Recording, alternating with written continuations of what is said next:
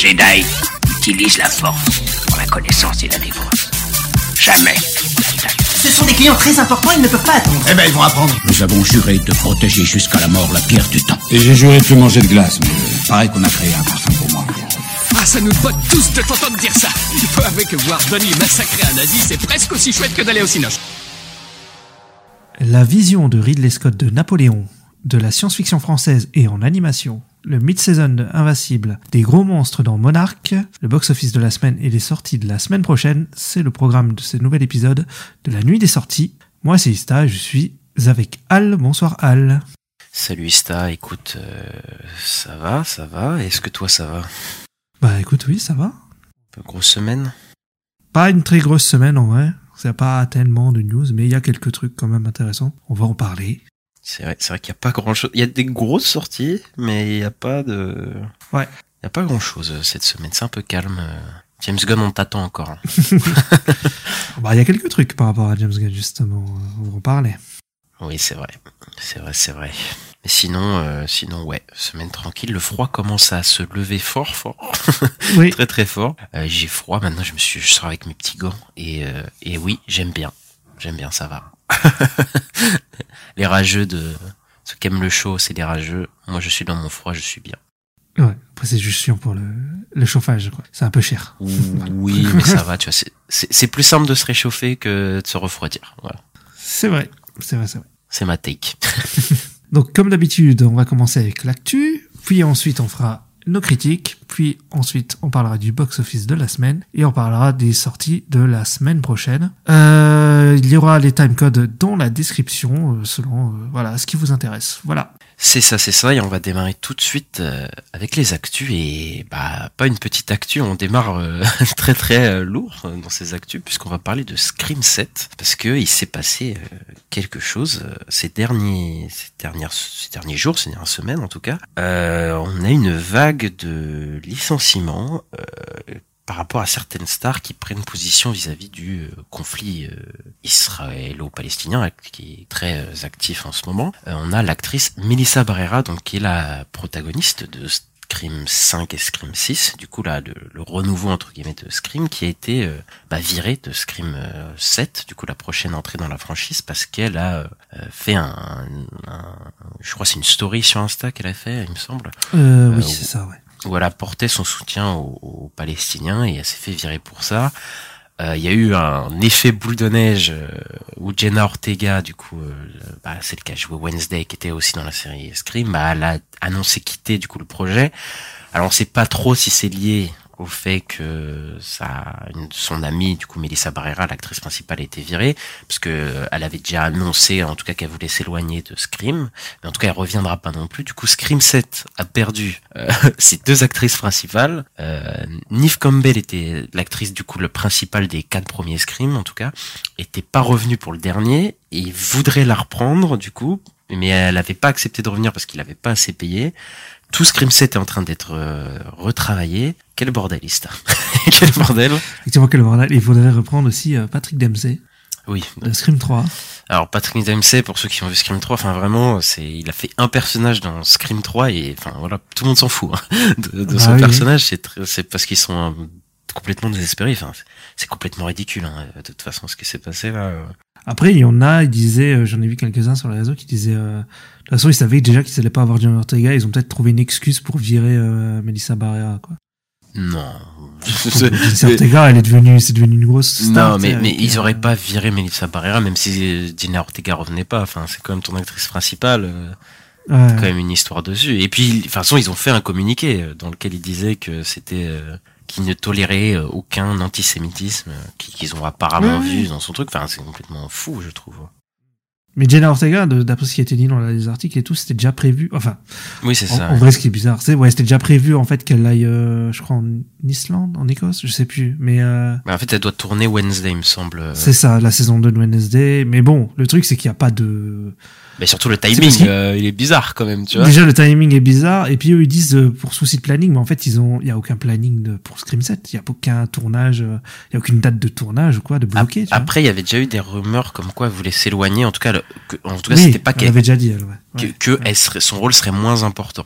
Mais Oui. je pense que là, de toute façon, je pense que voilà, Jenna Ortega va pas peut-être pas le dire ou je sais pas quoi, mais je pense qu'il y a un, ça, enfin, si elle voulait partir, dans tous les cas, je crois que le, le fait que Melissa Barrera soit fait virer, ça, ça a scellé son, sa décision, je pense. en plus, Melissa après, elle a fait un post Instagram où elle a dit je ne me tairai pas, tout ça. Oui. Et il a été euh, liké par, euh, par Jenna Ortega. Donc, Oui, non mais enfin là c'est c'est complètement enfin c'est fou. Il y a aussi une une agente de Tom Cruise, il me semble, qui a été euh, virée parce que bah elle aussi elle a apporté son soutien à la Palestine et Tom Cruise a tenté de l'aider, en tout cas a apporté son soutien à cette personne pour essayer de qu'elle se fasse Bah, pas virer. fait virer. Oui, c'est, je, je crois pas qu'elle s'est fait virer, mais en tout cas, euh, elle devait se faire virer.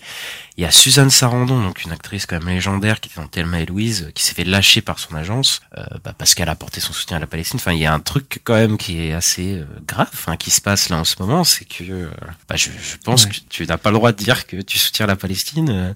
et en plus, quand tu vois, enfin. Franchement, tu vois le, le- la story que Melissa Barrera a fait, elle a pas fait non plus, enfin un truc de fou. de tu vois. fou, ouais. Tu sais, c'était pas, euh, elle a pas apporté euh, son soutien au Hamas ou quoi, tu vois. Genre, elle a juste apporté son soutien à la Palestine, mais directement, c'est fait virer. Enfin, bon, après la Scream 7, ils se sont pris une shitstorm de, de, de, bah, de l'enfer, quoi, parce que, bah, parce que tout le monde trouve ça fou ce qui vient de se passer quand même. Donc, clair. euh, donc voilà, mais c'est quand même, enfin, je sais pas comment ils vont s'en sortir, hein, pour euh, Et la à prochaine. côté, euh, Noah, Noah Schnapp, euh, Ah, oui. lui qui fait des posts pro, pro-israéliens, tout ça. Il y, a, y a eu un truc comme quoi ils auraient un peu surveillé ce qu'il faisait sur les réseaux, mais c'est tout quoi. Ils ont surveillé quoi. Oui, c'est vrai Voilà. qu'il y a, ouais, il y y a lui d'un autre côté. Lui, le problème, c'est que lui, je crois qu'il va prendre une shitstorm euh, monumentale. euh, Enfin, la prochaine sortie de Stranger Things. je sais pas comment Ouais. va se passer, mais ça va être, ça va être compliqué, quoi. Euh, mais voilà, là, c'est ah, c'est juste parce que des gens ont pris une position sur ce conflit, ils se font virer. euh, en plus, pas des positions très radicales non plus, quoi. C'est pas non plus incroyable, quoi, ce qu'ils ont dit. euh. Bah non. Ah, Ouais, je, je veux pas que les gens meurent. Ah Oui, ok. bah, tu je te vire. Ouais, ouais, non, mais c'est pas comme si ils étaient, euh, voilà quoi. Ça me paraît fou, mais, voilà, on tenait quand même à le notifier en ce début de podcast que, c'est, quand même euh, pas normal que certaines choses comme ça euh, se passent, quoi. Ouais, c'était une grosse actu de la semaine aussi, ça. hein. Ça a beaucoup parlé. C'était en tendance et tout. Enfin, tout le monde en a parlé, donc voilà quoi. C'est ça, c'est ça, et on va passer quand même à des actus un peu plus réjouissantes, je pense. Euh, bah, je te laisse, je te laisse l'annoncer. Toi, toi qui attends évidemment ce prochain opus. Ah, j'adore, moi, j'adore. Euh, Il y a un nouveau euh, Jason Bourne qui arrive euh, et qui serait réalisé par Edward Berger ou Berger? Berger? Berger, je pense. Euh, Dis Berger parce que je trouve ça plus drôle quand même. Edouard Berger.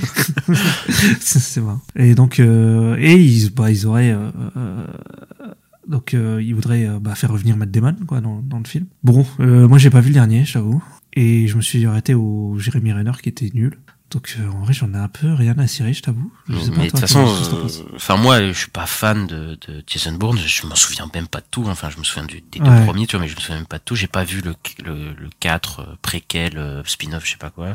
J'ai pas vu le dernier. Et je crois que tout le monde s'accorde à dire que Jason Bourne, de toute façon, c'était terminé à partir du 3.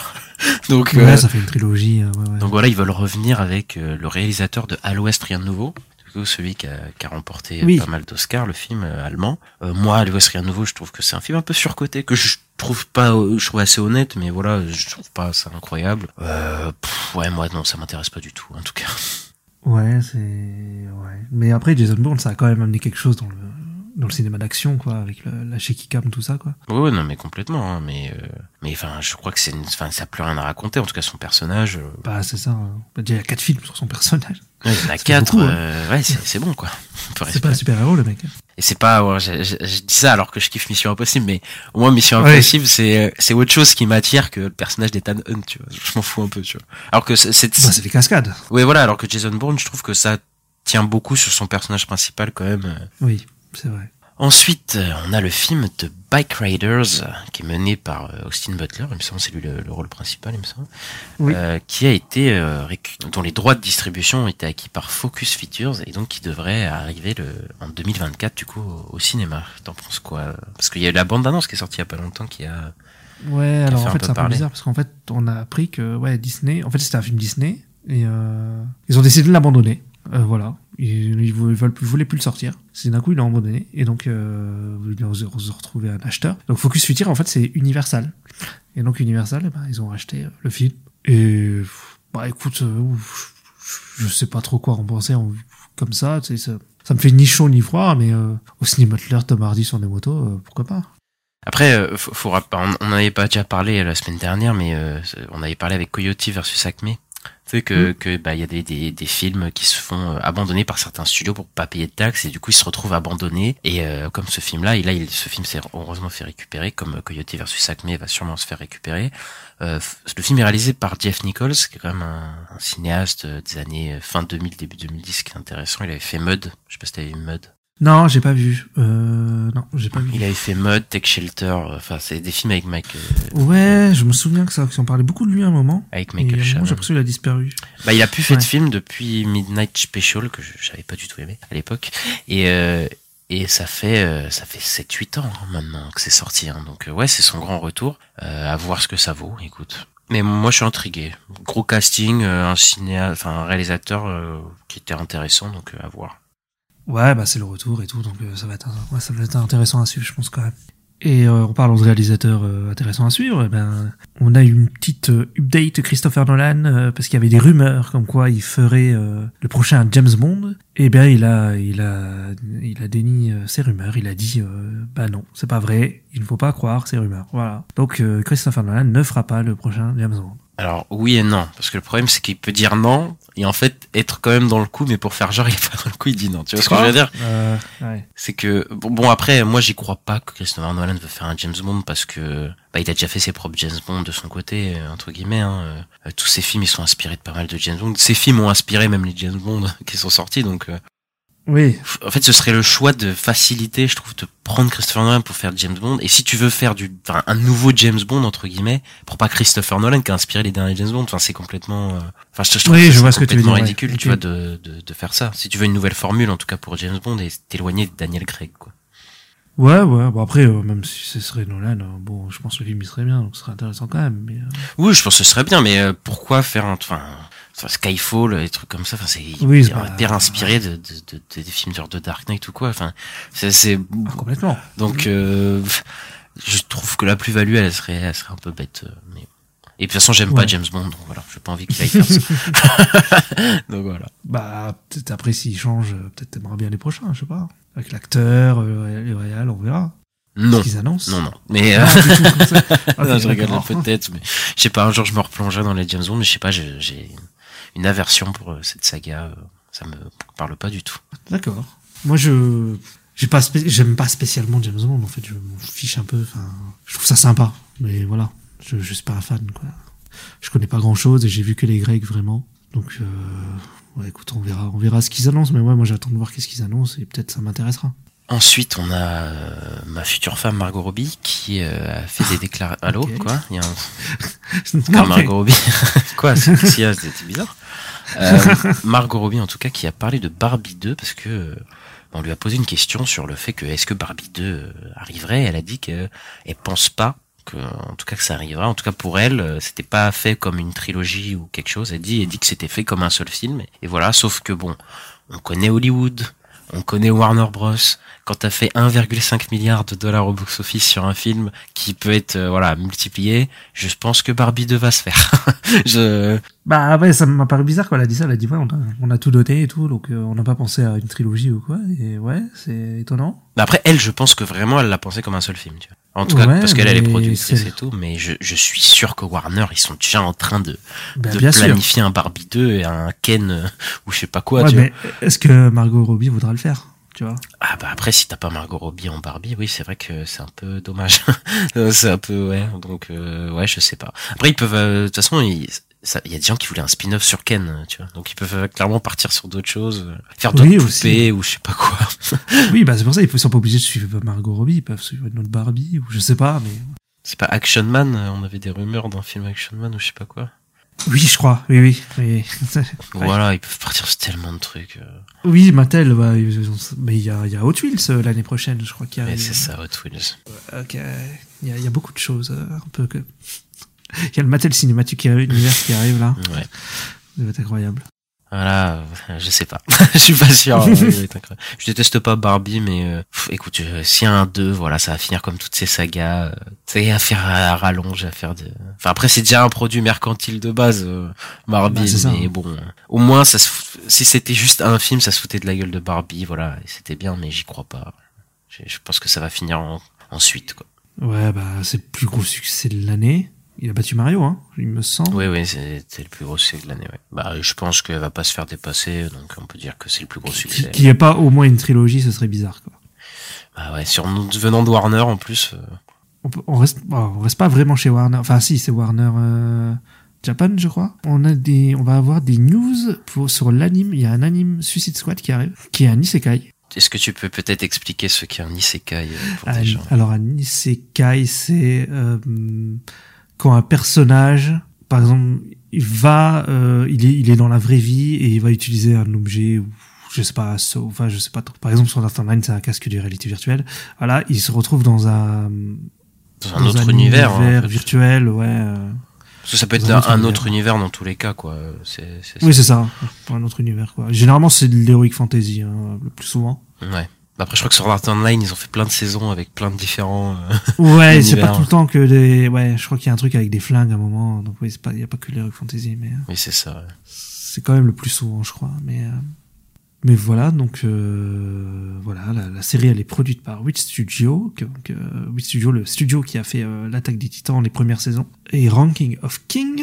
euh, elle est réalisée par Eri Os- Osada qui a fait Jujutsu Kaisen et elle est écrite par Tapei Nagatsuki et Eiji Umehara qui a fait ReZero et c'est avec les cara design euh, d'Akira Amano euh, qui a fait des Ranged Detective. Ouais, bah un anime japonais euh, sur euh, sur un univers de comics. Euh, Bah moi, je, suis- je suis curieux. euh, J'avais vu, je crois qu'il y avait un mini trailer qui était sorti à un moment. euh. Il y a un mini trailer et on a des visuels et moi les visuels je les trouve euh, très très cool. Bah, après, Donc, Wit, euh, euh, moi, euh, je les aime bien, donc euh, donc euh, je pense qu'ils ont fait une bonne série. euh. Enfin, en tout cas, visuellement, je pense qu'on sera pas déçu. Ouais. Et, euh, et voilà, moi j'adore Suicide Squad. Enfin, j'aime bien l'univers euh, d'ici proche de Batman, euh, donc voilà, j'aime bien Suicide Squad. euh. Ouais, moi j'aime bien aussi. Après c'est dans un délire quoi. Oui, oui, mais après, euh, au moins ça s'éloigne de ce qu'on connaît, tu vois, ça peut être sympa, tu vois. Ouais. Ça Après, penser euh, un peu à hum, Batman, c'était quoi le robot avec le mecha? Batman Ninja. Oh putain, oui. Bon, après, ça c'était pas fou, Batman Ninja, donc je, Ouais. je suis pas, voilà. J'espère que ce sera pas comme ça, mais euh, après, on a bouffé beaucoup de Suicide Squad en 10 ans quand même. Je suis en train de me Ouais, dire. ouais. Euh, bah après, ça a pris une popularité de dingue euh, à l'image de, de Harley Quinn, hein, qui, a, qui a pris un- une, une popularité encore plus grandissante à chaque fois. Elle a sa propre série. Dans Suicide Squad, c'est c'est elle est reprise à Halloween. T'as toujours euh, la moitié des gens qui sont habillés en, en Harley Quinn, quoi. Ouais, liquide, ouais. Et bah là, on a un jeu vidéo aussi, Suicide Squad, qui a l'air horrible, qui arrive. Oui. Malheureusement. Malheureusement, on va en, en- en parler ici parce que ça va me faire pleurer. Mais euh, mais voilà, ouais. Moi, je suis chaud, en tout cas. Et en plus, euh, j'ai un à Akira Mano, je en fait celle qui fait les Kara Design, donc euh, elle a fait aussi Reborn, euh, qui était un shonen que moi j'aime Ah, beaucoup. Donc euh, voilà. Bon, c'est avec le mec qui a une flamme sur le front là. Ouais, c'est ça. Et qui a bébé euh, mafieux euh, avec. D'accord. ça a l'air sympa. Ouais, moi j'aimais beaucoup. Euh, bah écoute, on va rester chez DC parce qu'on a eu du cast. Et oui, pour euh, Superman Legacy. Alors, on a eu Nicolas Soult qui a été casté en tant que Lex Luthor. Enfin, il, se serait pratiquement sûr. Euh, James Gunn l'a pas encore confirmé, mais c'est, je crois que c'est à 99% sûr que c'est lui. Bah, hein. toute la terre sauf lui l'a confirmé. Donc euh, Ouais, c'est ça. On aura Sarah Sampaio qui, sera, qui va jouer le, le rôle de Eve Teschmacher, euh, qui est l'assistante de Lex Luthor. Et on a Skyler Gizando qui joue le rôle de Jimmy Olsen dans Superman Legacy. Alors, qu'est-ce que tu en penses? Alors euh, partagé. Euh, parce que bah Nicolas Hoult, je suis pas le plus grand fan de Nicolas Hoult. Euh, moi, je, je sais pas à chaque fois. Il est peut-être allé dans Mad Max, peut-être. Mais euh, moi, tu vois son Beast, euh, tu vois par exemple. euh, ouais, je m'en Ah fous oui. un peu, tu vois. Enfin, quand il jouait dans X-Men et tout. Enfin, il m'a jamais, voilà, ça m'a jamais euh, fait kiffer quoi, Nicolas Hoult. Mais euh, écoute, pourquoi pas je- je- J'espère que James Gunn il sait ce qu'il fait, tu vois. Après, il a choisi un Lex Luthor euh, pas si âgé que ça. Que ça. Donc euh, ça m'étonne parce que je pense qu'il, je pensais qu'il allait prendre un, un Luthor plus âgé. Bon là, il est, je crois, une trentaine, il approche la quarantaine, donc ça va. Mais euh, ouais, je sais pas Il quel a, genre de... il a 33 ans, Nicolas Hoult. Ouais, donc ça va, il est assez jeune. Je sais pas quelle relation il aura avec euh, Superman slash Clark Kent. Je sais pas s'il va faire en mode Smallville euh, ou pas. Moi, je pense qu'il va faire comme dans. euh, Il y a un comic qui s'appelle, en français, il s'appelle Superman les origines et c'est Buff Wright, je crois, en anglais. Euh, où c'est en fait, c'est des amis d'enfance. Et... Oui, ok, ouais, je vois ce que tu Ils étaient à l'école ensemble. Bah, tout comme, ça. comme Smallville, quoi. Ouais, bah j'ai pas vu Smallville, donc je sais pas. Bah, après, Smallville, c'est ma référence, qui n'est sûrement pas une bonne référence, mais je... je- Bah, en vrai, je pense que Smallville a peut-être pris de ce comics que dont je te parle. Hein. Oui, oui, donc euh, donc à voir. Après Sarah Sampaio, euh, bah je la connais parce que c'est une modèle mannequin, mais encore une fois, je, je après c'est c'est un début en tant qu'acting et je pense pas qu'elle a un gros rôle non plus, tu vois. Donc euh, on verra ce que ça donne. Et euh, Skyler Gisondo, je l'avais vu dans Licorice et Pizza et il a vraiment la gueule de Jimmy Olsen. Genre c'est Oui, abusé quoi. Genre c'est vraiment le Jimmy Olsen pour le coup là. Il y a, tu peux pas faire plus Jimmy Olsen que lui. Et fun fact, est-ce que tu sais qu'il a déjà joué dans un film de super-héros? Il, quand il était enfant, il a dû jouer dans, dans une connerie. Vas-y. Effectivement, quand il était enfant, il est dans Amazing Spider-Man, où il joue un des frères de Gwen Stacy euh, quand, ils, quand ils sont au dîner euh, à table. Putain, j'ai l'impression qu'on fait que des références à The Amazing Spider-Man dans ce podcast.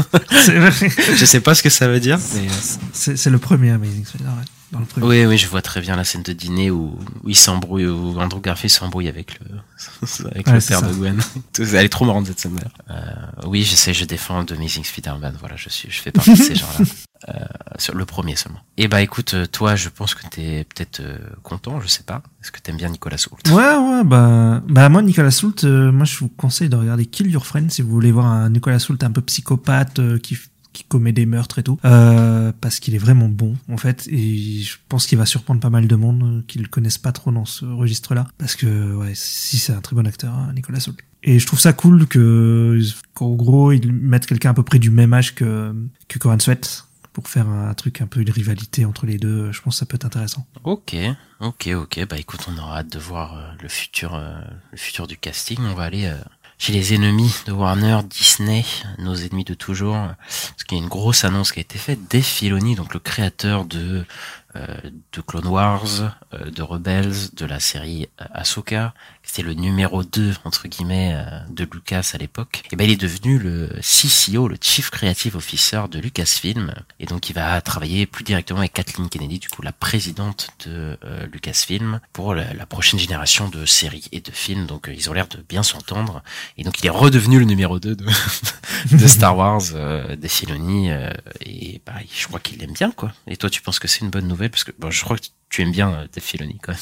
Moi, j'aime plutôt ce qu'il fait. Après, dans la, dans la fanbase Star Wars, c'est divisé, hein, parce qu'il y en a qui aiment pas du tout ce que fait Filoni. euh, parce que des fois, il y en a, ils, enfin, ils trouvent qu'il fait un peu du, comment on dit, du redcon sur euh, certains cho- certaines choses et tout. Ah bah il va bien s'entendre avec Kathleen Kennedy et, et les, et les derniers Star Wars. là. Mais en vrai, moi, je trouve, ouais, il a fait, bah, il a fait Mando aussi avec euh, Favreau, c'était eux deux. Ouais. Euh, non, moi, je pense que c'est une très, bonne chose. Euh, si, si ça me permet d'avoir quelque chose de cohérent et tout, euh, c'est plutôt cool, hein, parce que pour pas qu'on ait une nouvelle trilogie comme la postlogie, quoi, qui où il n'y a pas de vision. Moi, des Filoni, je pense qu'il peut ramener sa vision. Ça peut devenir un peu le- l'espèce de Kevin Feige du Star Wars. Ça pourrait être pas mal. hein. Euh, ouais, moi je suis moins sûr parce que bah je sais pas du tout ce que ça va se passer au niveau du, du grand écran. Pour le coup, après la série, tout ça, je, je peux comprendre euh, qu'on l'aime bien. Après, les, je sais pas du tout si c'est gérer des films ou quoi, ce mec. Parce que bon, euh, il avait fait un film, bon, c'était à ses débuts. Oui, Le film Clone Wars, c'était pas terrible, voilà. Et donc, qu'est-ce qu'il va nous faire en cinéma? Je n'ai aucune idée et je sais pas, je sais pas. Je suis perplexe. Après, oui, il y en a un qui arrive où il sera réalisateur, mais ils sont pas, tous- ils sont pas, ils sont pas, il est, enfin, tous les projets qui arrivent, c'est pas lui le réalisateur. Ouais, mais je veux dire, il est. Mais il peut, il peut, tu euh, sais. euh, produ- enfin, il va devenir le producteur d'un ensemble de films, je pense. Tu Ouais. vois. Donc je, je Ouais, sais ouais. pas, il va lancer une impulsion. Je pense même qu'il va peut-être être à l'origine de certains projets de films, tu vois, sans les, les réaliser bien sûr. hmm. Mais Oui, bah comme comme Kevin Feige, quoi. voilà. Donc euh, je je sais pas du tout ce que ça va donner. Je suis ah je sais pas. Je sais pas. Ça à moitié peur, à moitié euh, pourquoi pas. Écoute. Après, euh, Lucas le considère, je crois, comme son héritier, donc euh, c'est pas si bête que ça, quoi. Euh, Ouais ouais bah après ça c'était le numéro 2 mais moi je parle juste de lui en termes de ce qu'il a fait Ouais. je suis bon, Clone Wars je détestais pas mais c'est juste que c'était très enfantin Ahsoka je- ça va Bah mais- moi, sur les dernières saisons, c'est ça évolue, quoi. Parce que oui ça évolue en même temps que le personnage d'Asoka qui grandit, quoi. Mais ouais. Ouais, ouais, donc euh, bon, je, je verrai. Mais après, ça me fait peur parce que la sérialisation, je crois qu'elle est pas prête de s'arrêter avec lui, tu vois. Tu vois, là, je crois que lui, euh, Filoni, il a plein d'idées pour faire plein de trucs. tu vois. je pense que ça va pas s'arrêter, quoi. Bah après, s'il fait, euh, si moi ce qu'ils avaient annoncé à Star Wars Celebration, on en avait parlé. Bah moi je trouve ça intéressant parce que ça ça brasse plusieurs périodes et s'ils continuent des projets comme ça qui vont pas forcément tout le temps dans la même période, bah moi ça me va. hein. C'est vrai. Bon, après, on a qu'un projet pour l'instant. hein, S'il annonce à The Old Republic, euh, On a qu'un projet qui s'éloigne de la saga pour l'instant. Donc à voir. Hein. S'il se plante, ça se trouve, on verra euh, plus jamais de. Non, il y en a deux. Il y en a deux? Oui, il y a le, il y a une série, il y a The Acolyte. Diacolite, ça se Ah oui, c'est vrai que Diacolite. C'est, ça se passe pendant l'autre public 100 ans avant euh, l'épisode 1. C'est vrai que c'est 100 ans. Et, et le, le... Ben non, c'est pas le film de, de James Mangold, ça? Qui se passe 100 Non, ça c'est plus, encore plus longtemps que ça. Ok, C'est encore très très loin. bon. C'est les premiers Jedi, je crois. Oui, ok, ok, ok. D'accord, j'ai confondu les deux. Bah ok, il y en a deux, du coup, bah pourquoi pas. En espérant qu'ils marchent, parce que s'ils marchent pas, je pense qu'ils vont être en mode, ah bah non, en fait, on va rester euh, à la saga, et du coup, ça va être chiant. Enfin bref, euh, on va passer aux infos Marvel. On en a pas beaucoup, mais on en a quelques-uns. Bah merci à Sony. Merci à Sony, oui, mais euh, on a une info du coup sur les 4 fantastiques. C'est que Anya Taylor-Joy serait, euh, il la voudrait en tout cas pour la jouer en tant que euh, vilain, dans méchant dans euh, les 4 fantastiques. Et euh, toi, t'as une idée de quelle méchante elle pourrait interpréter, je pense? Bah en fait, il y en a beaucoup parce qu'il y en a beaucoup qui ont fait le lien avec. Il y avait une rumeur sur un surfeur d'argent euh, féminin et il y en a beaucoup qui ont fait le lien avec ça. Hum, Mais après, le truc, c'est que dans les dans les comics et tout, il y a un, un genre de surfeur d'argent féminin qui s'appelle Nova. Et euh, en fait, c'est comme le surfeur d'argent, mais c'est elle est toute elle est toute en flamme quoi. Et c'est c'est un héros de Galactus, donc ce serait bien lié à Galactus. Alors j'ai une question. Après, est-ce que c'est ça? Je sais pas. J'ai une Mm. question. Mm. Il y a deux Nova du coup dans l'univers Marvel, mais qui n'ont rien à voir. Ouais. Bah. D'accord, parce que Nova c'est un autre super-héros euh, qui n'a rien à voir avec euh, du coup ça. Et bah écoute, moi j'aime bien Anna Taylor-Joy et, euh, et du coup bah elle fait ce qu'elle veut et je la suivrai.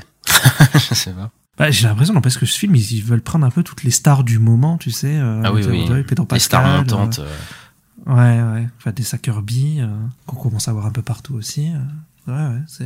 Il y a une volonté de faire un. Que ça- Ils veulent que ça marche, quoi. Moi, je sens le truc, ils veulent que ça marche. Bah je pense que c'est un des piliers de, de, de- des dernières phases des dernières phases Marvel. Je film. pense parce que Ouais, ouais, ouais. ouais. Bah, c'est un, c'est un gros truc quand même. Enfin, c'est, c'est un- une vraie nouveauté parce que je crois qu'il y a des trucs qui arrivent. euh, Bah, il y a plein de suites qui arrivent évidemment. Il y a, il y a Blade, euh, voilà, mais Blade c'est un truc un peu plus de son côté, je pense. Tu vois. Sera à part, ouais. ouais. Donc je pense que c'est vraiment la, la prochaine équipe que les gens attendent et je pense qu'ils veulent pas se rater. Ouais, je, je le vois comme ça aussi, ouais, effectivement. Ça va être un... Ça devrait être un des gros films qui mènent vers les, les, les films Avengers, quoi. Alors, on est chez Marvel, mais on va chez Sony, comme je disais tout à l'heure. Alors, il y, a, il y a une rumeur comme quoi Sony va nous faire un film Sinister Six, donc avec les personnages qu'on a vus dans les films de Sony, c'est-à-dire Venom, Madame Web, euh, Craven, euh, euh, Morbius. y aura peut-être le Vautour aussi. N'oublie pas Morbius. ouais. Ouais. Il y a peut-être le Vautour aussi parce qu'on l'a vu euh, dans une scène post-générique. Eh, euh, Qu'est-ce que tu en penses? Bah rien, c'est, de la merde. Enfin là, je je, je même pas. euh, c'est que dans la digne lignée de ce que fait le Sonyverse. Hein. Euh, sauf que là, ça réunit toutes les merdes. C'est ça qui est bien. C'est qu'ils ils sortent des merdes un peu séparées. Donc euh, Venom, là, c'est nul. Euh, Morbius, c'est très nul. Euh, Madame Web, je l'ai pas vu, mais c'est nul.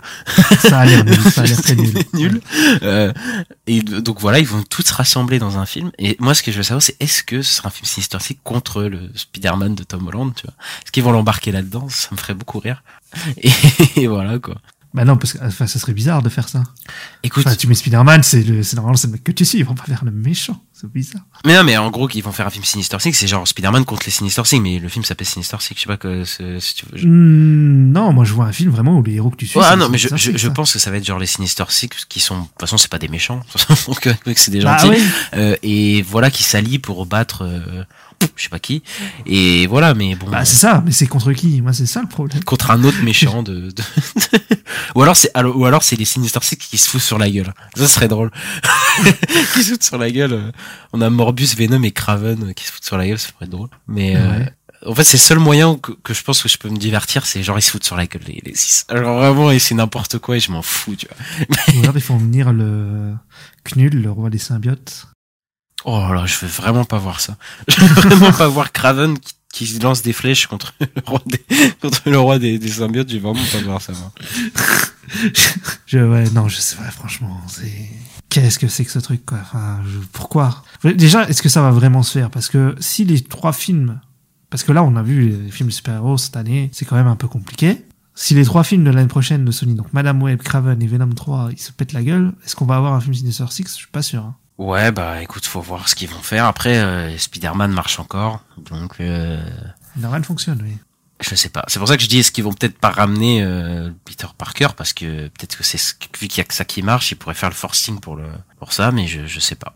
Je Ah, sais mais est-ce que Marvel Studios, ils ont pas leur mot à dire sur ça, sur Tom Holland? Ils ont sûrement leur mot à dire, tu vois, mais euh, mais après à Sony ils peuvent dire bah vous utilisez plus Spider-Man et après bah là Non, il est à nous, ouais, bah oui, oui. donc et Sony les droits, ils sont à eux. Hein. Bah oui donc ils peuvent dire euh, bah si vous voulez pas qu'on fasse Sinister Six avec Tom Holland bah il y aura plus de Tom Holland et dans le DMCU tu vois ils peuvent faire des trucs comme ça donc euh, C'est vrai qu'ils sont en une position de force de ouf. Hein. euh, Donc voilà. Ouais. Bah écoute, euh, Et bah pour rester dans le Sonyverse, euh, alors on avait annoncé euh, que Venom 3 il avait repris son tournage et euh, Tom Hardy a dit que c'était la, enfin, annoncé que c'était le dernier film. En tout cas, Euh, donc ce serait une trilogie du coup Venom, euh, la seule, euh, les seuls films du DC Sonyverse qui doivent marcher, je pense. Et et enfin, ouais, comme ça on n'aura pas de suite à Venom, ce serait pas mal et, et ouais, ouais, ouais. Moi, je suis content qu'ils disent The Last Dance, là. c'est le dernier. ouais, voilà, il a l'air bon. complètement fou encore. J'ai l'impression que Tom Hardy s'enferme là-dedans. C'est un peu dommage, quoi. On l'adorait tous avant Venom. Maintenant, on est en mode, qu'est-ce qu'il fait? Ouais, c'est un peu ça. Ouais. Et ouais, non mais... pff, En plus, là, le Venom 3, il est réalisé par la scénariste du 1 et du 2, donc euh, je m'attends pas à un chef-d'œuvre du tout, hein, je vous avoue. Euh, que bon, c'est... Que ça s'arrête, c'est très bien. On sortira le champagne en fin d'année prochaine. Voilà. Euh, ensuite, on a aussi Deadpool 3, mais on en avait déjà un peu parlé, il me semble, dernières semaines, qui a repris euh, son, son tournage. Euh, voilà, juste une petite info comme ça. Oui, juste, on avait dit qu'il allait reprendre son tournage, mais on savait pas quand. Et là, en fait, ça a repris. Là, il y a eu un petit post euh, Instagram de, de Hugh Jackman euh, en mode, il a pris une photo. euh. Et puis, je sais plus, il avait une légende. En gros, ça voulait dire qu'il reprenait, quoi. Et que ça y est, c'est bon, c'est reparti. Donc, le film, il sort le 26 juillet. Donc, euh, bah, je sais pas quand ils vont arrêter le tournage, mais il doit le rester, je crois, un ou deux mois, je pense. Et voilà. Et en restant, et en, là, on était pas, alors on est parti dans le film, là, on revient chez Sony. Euh, parce que Sony, en fait, alors, il se passe un truc avec euh, Amazon. En fait, c'est plutôt Amazon. C'est que la WGA euh, veut tenter une action légale de, mise en justice envers Amazon, puisque depuis la fin de la grève des scénaristes, ils auraient gelé des, des projets. Et euh, donc, en fait, les, les projets, ils ont pas repris, quoi. Ça a pas repris, euh, le scénario, tout ça. Et il y aurait, par exemple, en fait, une série qui est... Je parle de Sony parce qu'en fait, c'est une, une série Sony-Amazon. Euh, c'est la série Silk, sur un des personnages euh, qui vient de, de l'univers de Spider-Man, qui serait euh, bah, en suspens. Donc, pour l'instant, on n'avancerait pas, quoi. Et voilà, il se passe rien avec cette série. C'est ça, et donc du coup les scénaristes sont pas payés, je crois. du coup, euh, et ils ont gelé, en fait ils ont gelé la série, ouais. Ils ont profité de la, enfin profité de la grève. La grève, la série s'est arrêtée, ce qui est normal. Hein. les, les, les, les scénaristes étaient en grève, mais elle a pas du tout repris. Euh, bah je sais pas ce que ça veut dire, parce que peut-être qu'ils vont l'annuler du coup. Bah ouais. Parce que là, en plus, ça parle de plusieurs séries. Là, on sait juste que Silk serait une des séries qui serait euh, suspendue. Mais euh, il y avait aussi une série annoncée Spider-Man Noir qui devait arriver sur... euh, C'est ça. Et je crois que Silk c'est fait par Lord et Miller, hein, il me semble. Ouais, ouais, mais Spider-Man Noir aussi, je crois. Ouais. Et on n'a pas de nouvelles aussi, donc je, je sais pas si ça avance ou pas. Euh. Enfin, je crois que ça date en plus de, de 4-5 ans, hein, ce, ce projet. Hein, ouais, le, le projet il date, mais il y avait eu des, des, des mises à jour, euh, des updates là au début d'année ou fin d'année dernière. En mode ça y est, ça avance tout ça, et ouais, et là, c'est à l'arrêt quoi. Ok, ok. Bah écoutez, c'est quasiment fini pour les news. Euh, On va juste vous parler de ce dont on va vous parler sûrement plus longuement euh, la semaine prochaine, euh, puisqu'on a la Comic Con Sao Paulo. Donc la Comic Con, un événement euh, Ça s'appelle la Comic Con Experience. C'est ça, la Ça, Comic Con Experience. On aura plein d'infos sur, euh, par exemple, la série live action Fallout. On aura un panel euh, entier. Euh, ben, on retrouvera tous les gros studios, donc Warner Bros qui va ramener le cast de Furiosa à la suite, enfin, la préquelle Mm. plutôt de Mad Max Fury Road. Godzilla X Kong de New Empire, Dune 2, Aquaman 2, on aura des panels pour tous ces, ces gros trucs-là. Il y aura Marvel, évidemment, euh, qui... Non, attends, Marvel, c'est pas sûr.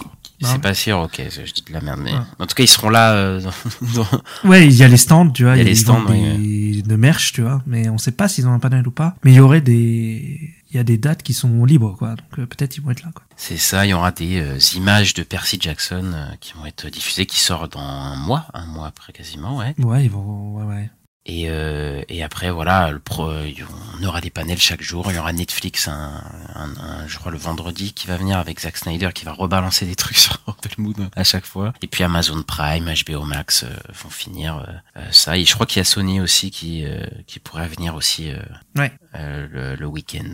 Donc euh, ça nous fera beaucoup d'infos pour la semaine prochaine, euh, je pense, Ista. Oui, bah, ouais, ouais. On va y avoir du monde. En plus, sur le coup, je regarde, là, il y a, y a rien le dimanche, je crois, dans les dates. Donc non, c'est bon, on aura, on aura des choses, euh, il y a pas des trucs, choses qui vont tomber pendant qu'on sera en train d'enregistrer. Donc non. C'est bon. Normalement, c'est bon. Et ben voilà, c'est fini pour euh, les news euh, et les actus de la semaine. On va passer aux sorties de la semaine et on va vous parler de la plus grosse sortie de la semaine, le retour de Ridley Scott qui revient avec euh, la fresque historique Napoléon. Whose country are we in?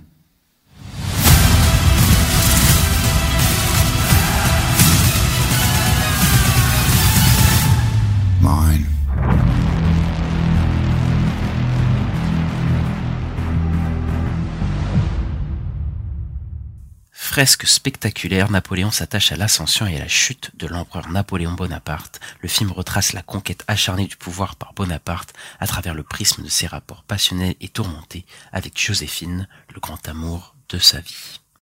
Alors, bah, c'est le grand retour de, de Ridley Scott, du coup, réalisateur de Alien, Blade Runner, Thelma et Louise, Gladiator.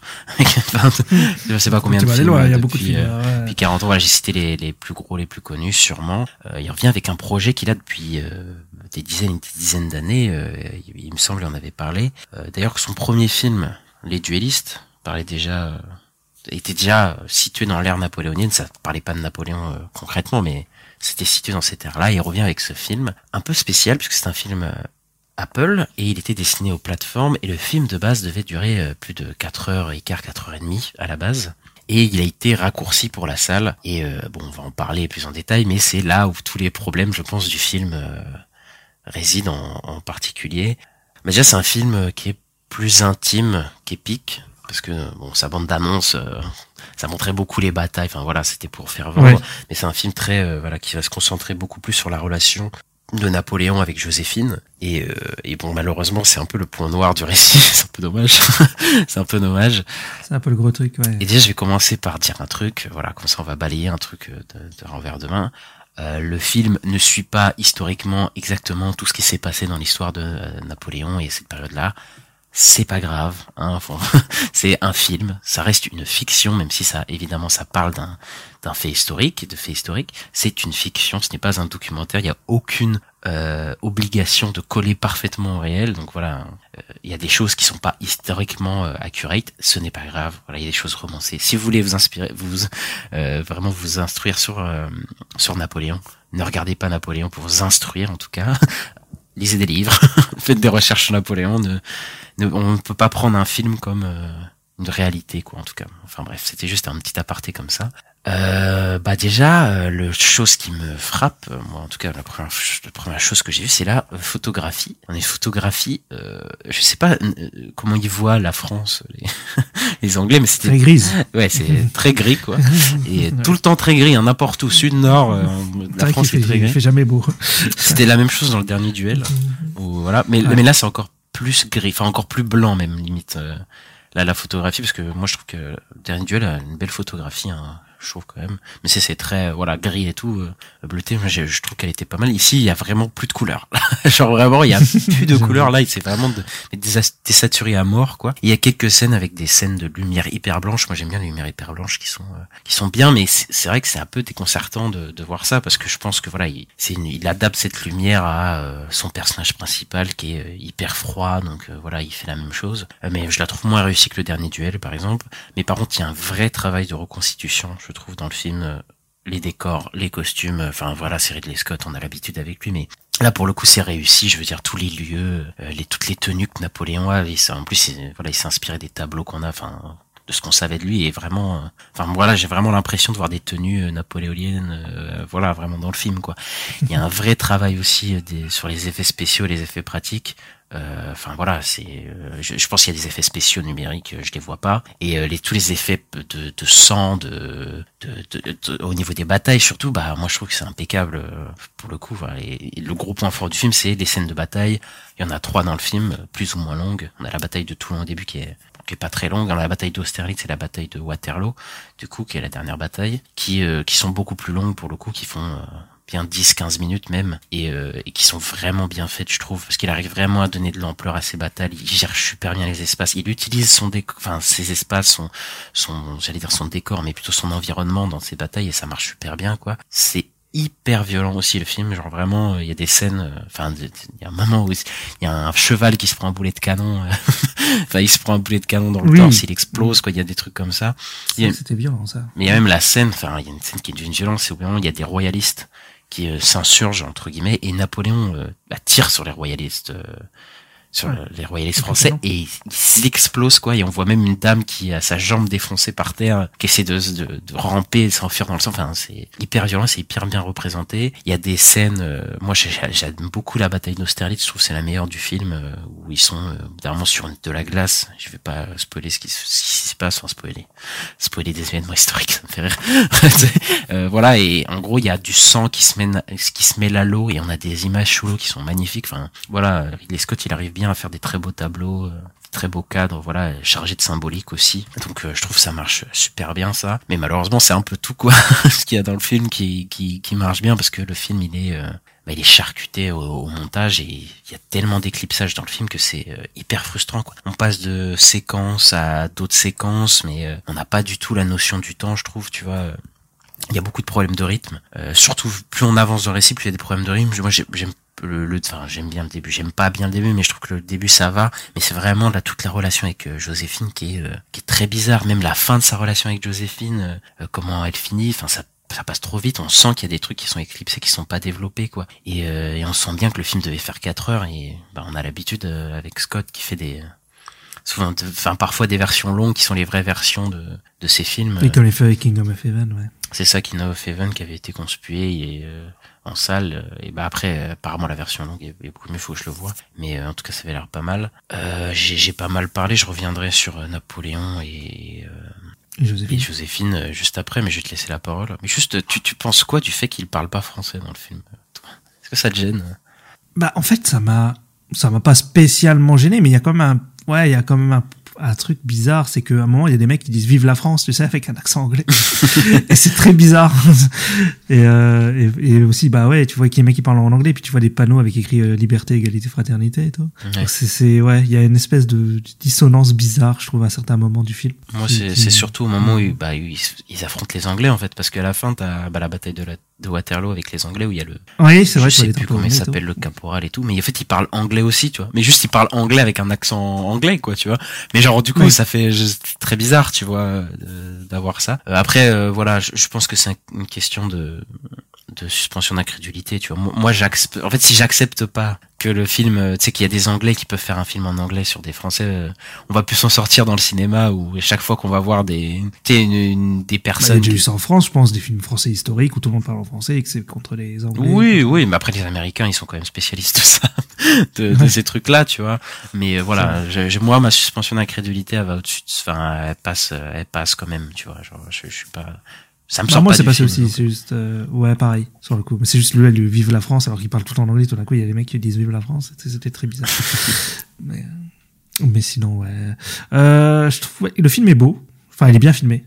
Euh, je trouve très très bien filmé le film ça euh, pour voir Scott il a toujours eu la science des images euh, il vient de la pub euh, il fait des belles images clairement on est d'accord les, les décors ouais les décors sont jolis il y a des très beaux costumes moi je me rappelle d'une scène où je trouve que les décors sont très- où il y a beaucoup de monde dans, dans une dans une église et c'était vachement beau Ouais, là, là, tu parles de la couronation de ouais Napoléon, ouais. ouais ouais Ouais, Elle est, elle est vachement bien cette scène aussi. Enfin, ça rappelle, bah, il y a le fameux tableau euh, où il y a le couronnement de Napoléon et ça reprend exactement euh, ce qui s'est passé, enfin ce qui s'est vraiment passé. Mais voilà, il le met vraiment en image et il fait des images sublimes euh, avec la figure de Napoléon pour le coup. Ouais, ça c'était plutôt joli et tout, mais euh, sinon moi je trouve les batailles, je les trouve vraiment trop courtes quoi. J'ai l'impression qu'elles durent 5 minutes sur. euh, vraiment, j'ai l'impression que ça commence et que ça se finit quoi. C'est c'est c'est très bizarre. Ok.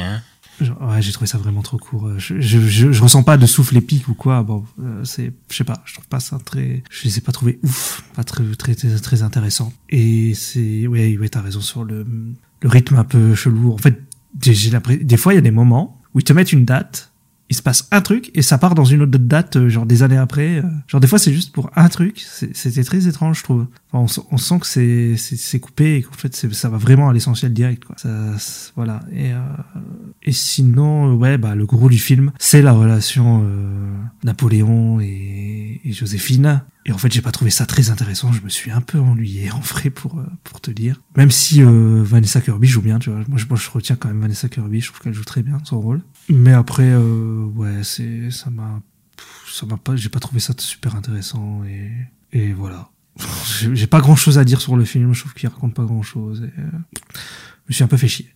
Ouais, moi je, je pense que la relation avec sa, sa femme, elle aurait mérité mieux. Enfin, en fait, euh, moi c'est là où je sens les plus grosses coupures, je pense, du film. euh, Ouais. c'est sur Mhm. ces- cette relation, en tout cas sur le personnage de Joséphine. Euh, mais en fait, j'ai- j'aime bien l'approche qu'il a, qui est une, une approche euh, très anglo-saxonne de Napoléon, parce que bon voilà, Napoléon est pas vraiment mis en valeur dans le film, euh, faut le savoir Oui. quoi.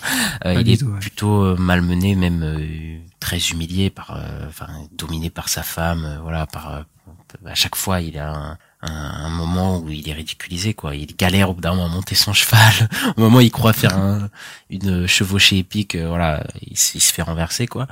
Et ça montre entre guillemets comment euh, son impuissance, euh, entre son envie de dominer, d'impressionner sa femme, va le pousser euh, à faire des, va, va mener à la mort de, de beaucoup de gens quoi. Euh, après c'est pas quelque chose de de- de- d'étonnant hein, dont chez Ridley Scott, il a tendance à à malmener, à déconstruire certains mythes. euh, voilà, depuis une dizaine d'années, c'est un peu son dada. euh, C'est vrai que c'est déjà ça, ouais. Prometheus et tout, c'était ça. dans, vrai. dans Exodus, euh, euh, il a fait un film qui s'appelle Tout l'argent du monde, c'est c'est un peu ça aussi, voilà. Même la, la le, House of Gucci aussi. Enfin voilà, euh, Ouais. depuis une dizaine d'années, c'est c'est ça quoi. Et, euh, et bah c'est mené par Joaquin Phoenix quoi, qui joue un genre de de mec complètement ridicule. Il est bizarre. hein. Moi, je trouve que c'est bizarre son jeu.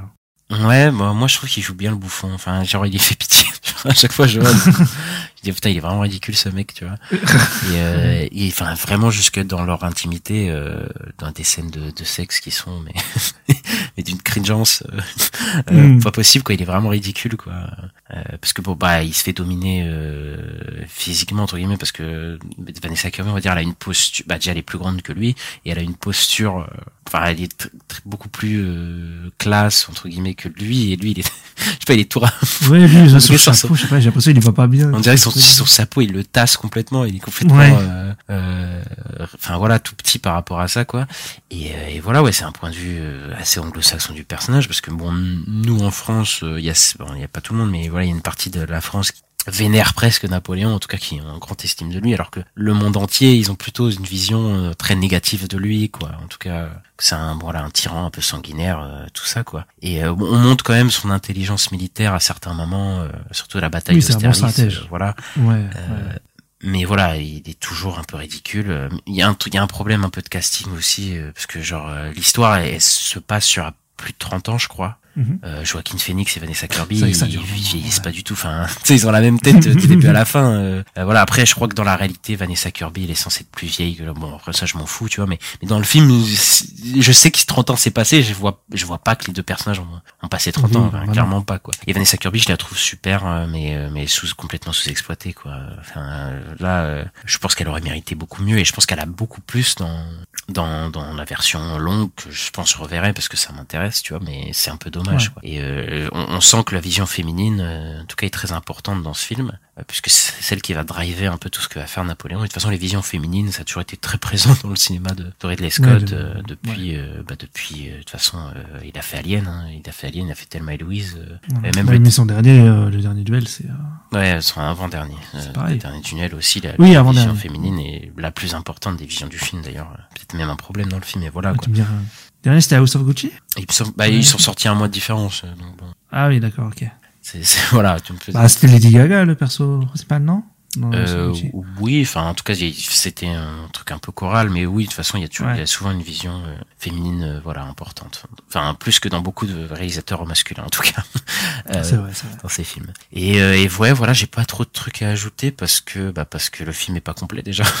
c'est un peu Ouais, c'est un peu dommage. Il y a un peu ce truc là. Bon, voilà je, je pense que c'est un film malheureusement qui va contenter personne euh, pour le coup voilà donc euh, il y a des belles images de temps en temps voilà il y a des beaux trucs mais euh, ouais c'est c'est un film un peu incomplet pour le coup pour ma part je dirais. Ouais, ouais, ouais, moi je, je sais même pas si je regarderai la version longue, mais là, je, je suis pas convaincu, hein, je t'avoue. Ouais, bah, je comprends, euh, je comprends, je comprends. Je crois qu'il contente vraiment personne, hein, ce film. hein. Bah, je crois que les Américains, ils aiment plus que nous, euh, Oui. en France, oui, quoi, mais, euh, pff, Mm. ouais, bon, bof, je sais pas. Je, je pense pas qu'ils auront beaucoup de nominations, euh, par exemple. Bon, ouais, peut-être il aura l'acteur principal nomination une Phoenix, mais j'y crois pas trop. euh, je sais pas, je, je, je, je, je vois pas ce film avoir des nominations, mais après, bon, le film, il a l'air de, on en reparlera, mais il cartonne bien au box-office, donc euh, peut-être les Américains vont quand même le nominer dans certains trucs. Ouais, parce que les Oscars, ils, ouais, ils regardent aussi un peu le succès du film euh, au cinéma. euh, C'est ouais, ça, ils aiment beaucoup les films. Enfin, en tout cas, les films qui ont du succès, ils sont souvent nommés. Donc, Ouais. donc voilà. Et bah voilà, c'est ce qu'on a à dire sur le dernier Ridley Scott. Euh, c'est pas fameux, fameux, mais bon voilà, depuis 10 ans de toute façon Ridley Scott, c'est pas, c'est, Mais c'est, c'est pas ça. c'est pas fameux, fameux en tout cas pour ma part. Et on va passer à un autre film, un film français, un film d'animation, un film de SF. Et oui, on va vous parler de Mars Express. C'est un logiciel pour prendre le contrôle total d'un robot. On a bien vu ce que ça donne des robots lâchés en liberté. Écartez-vous Missile J'arrive, Aline En l'an 2200, Aline Ruby, détective privé obstiné, et Carlos Rivera, son partenaire androïde, sont embauchés par un riche homme d'affaires afin de capturer sur Terre une célèbre hackeuse. De retour sur Mars, une nouvelle affaire va les conduire à s'aventurer dans les entrailles de Noctis, la capitale martienne, à la recherche de Jun, Jun Cho, une étudiante en cybernétique disparue. Euh, c'est peut-être euh, J.K. Rowling euh, qui a fait le nom de, de John Shaw. Pourquoi? Je comprends pas. Parce qu'elle a fait des noms très caricaturales euh, dans ses Ah, d'accord. euh, Et j'avoue que John Cho, bon, pour une, je crois Oui. que- voilà, bon. enfin bref, on s'en fout. Ouais, voilà. euh, Du coup, un film de Jérémy Perrin, je crois que c'est son premier long métrage. Il avait fait la série Oui. Last Man. C'est ça. Tu l'avais vu, toi, la série Last Man? Ouais, j'ai vu la parce qu'il a pas fait la il y a une il y a une saison 2 qui est sortie là mais il a fait que la une, il n'a pas fait la 2 et la une je l'ai vue ouais. Ouais, c'était vachement bien. c'était vachement bien. Il, re- il reprend un peu le même style d'animation ou? Ah, je trouve c'est un peu différent. Ouais, non, c'est un petit peu différent quand même, je trouve. Ok. Euh, après, le- j'ai écouté un peu des interviews de Jérémy Perrin là, parce qu'il et euh, euh, il disait que en fait à la base on lui avait proposé euh, la saison 2 de Last Man et qu'il avait dit non parce qu'en fait Last Man, faut savoir que c'est une adaptation d'un- d'une bande dessinée qui existe. Donc euh, il disait qu'il était vachement limité, euh, il pouvait pas faire exactement ce qu'il voulait, tout ça. Il avait des, contraintes quoi et euh, donc il avait refusé la saison 2. Et il avait dit moi j'ai envie de faire mon propre truc et il a fait euh, Mars Express. Ouais, ouais, c'est ça, un film de SF d'animation français, donc je crois pas qu'il y en ait masse. Non. euh, je pense pas qu'il y en ait beaucoup en France. Déjà, les films d'animation en France, il y en a, bon, s'il y en a qui sortent quand même Si, chaque année, mais ouais. euh, de films adultes, entre On a des gros studios français euh, d'animation. Ouais, mais des films français adultes, tu vois, euh, d'animation, tu vois, je, je pense qu'on en compte une poignée par an, tu vois, vraiment, je pense. Ouais. Et alors Oui, de. SF, alors là, je pense que je pense qu'on l'a encore moins, tu vois. Et euh, peut-être que euh, les films genre Le Sommet des Dieux ou des trucs comme ça, c'est un peu ouvert la voie aussi à des films d'animation Ouais, plus adultes. euh, Enfin, en tout cas pour le public, hein, en tout cas. Et, euh, et ouais, qu'est-ce que t'as pensé de ce film euh, de SF, Esther Toi qui aimes bien la SF et toi qui aimes bien les films d'animation. Et qui aime bien Jérémy Perrin. Euh, ouais, non bah c'est super, Euh, très très cool. Euh, alors, euh, c'est super l'univers qu'il a fait. Alors ça reprend un peu de tout tout ce qu'on connaît, hein, les Blade Runner, les, les Ghost in the Shell, mais euh, ça marche super bien. Euh, je trouve qu'il a, il a créé un vrai truc, il y a euh, une vraie, euh, une vraie cohérence, tout ça. Enfin, tout l'univers qu'il a créé, les, il y a, il y, a des, il y a des termes comme souvent en science-fiction, voilà, il y a- ça parle de déplombage, de takeover, de, il y a plusieurs termes comme ça, euh, et ça marche plutôt pas mal. Il y a des personnages euh, plutôt euh, très cool. Moi, j'aime beaucoup le personnage de Carlos, qui est le, en gros, le second rôle, quoi, hein, qui est le, partenaire de la, du personnage principal, qui est Aline Ruby. Et euh, en fait, le film, c'est un film de d'enquête, bah, un peu comme Blade Runner. Ça, c'est une enquête policière. dans, dans cet univers-là, donc ils vont ils sur Mars, donc dans un univers où l'humanité a, a conquéri Mars et et bah l'histoire elle est elle est vachement elle est super bien écrite, elle est vachement prenante. Euh, on est on est on est on est toujours un- intéressé par ce qui se passe, euh, par l'intrigue, tout ça, elle est, elle est très bien écrite. Euh, L'animation est très cool, il y a des, il y a des très, des bonnes scènes d'action, il y a des très bonnes idées sur les personnages, sur les robots, sur les designs, il y a des trucs très originaux. Il y a une musique euh, plutôt, plutôt sympa, euh, qui fait très euh, bah, SF de ce genre-là, hein. un peu, je pense, un peu, voilà, la Mass Effect, tout ça, je dirais, la Blade Runner Mass Effect, tout ça. Euh, Qu'est-ce que je pourrais dire d'autre? Il y a des références aussi, que c'est assez drôle, et des voix. Quand on connaît certains youtubeurs ou certaines émissions, c'est assez drôle à, remarquer. Euh, Il y a un bon rythme aussi, euh, on s'ennuie pas. Le film, euh, après, il est pas long, mais euh, mais euh, ouais, il est, il, est- juste bien. Moi, je trouve que le rythme, il est parfait. C'est, j'ai pas l'impression qu'il me manque quelque chose à la fin du film, donc je le trouve euh, très bien. Juste, je, je donnerais juste un bémol sur le doublage sur certains personnages où ça manque un petit peu d'émotion, mais sinon. euh, dans le, le global, euh, non, euh, plutôt plutôt convaincu, euh, plutôt à, à mon film, voilà. Euh, toi, qu'est-ce que t'en penses J'ai détesté, j'ai détesté moi. euh, non, je, Ah ouais je rigole, j'adore. j'ai beaucoup aimé, j'ai beaucoup aimé euh, le film. Euh, bah, après, t'as dit, enfin, il y a 50 000 références. Voilà, euh, c'est un univers cyberpunk déjà, donc forcément Blade Runner vient sur la table.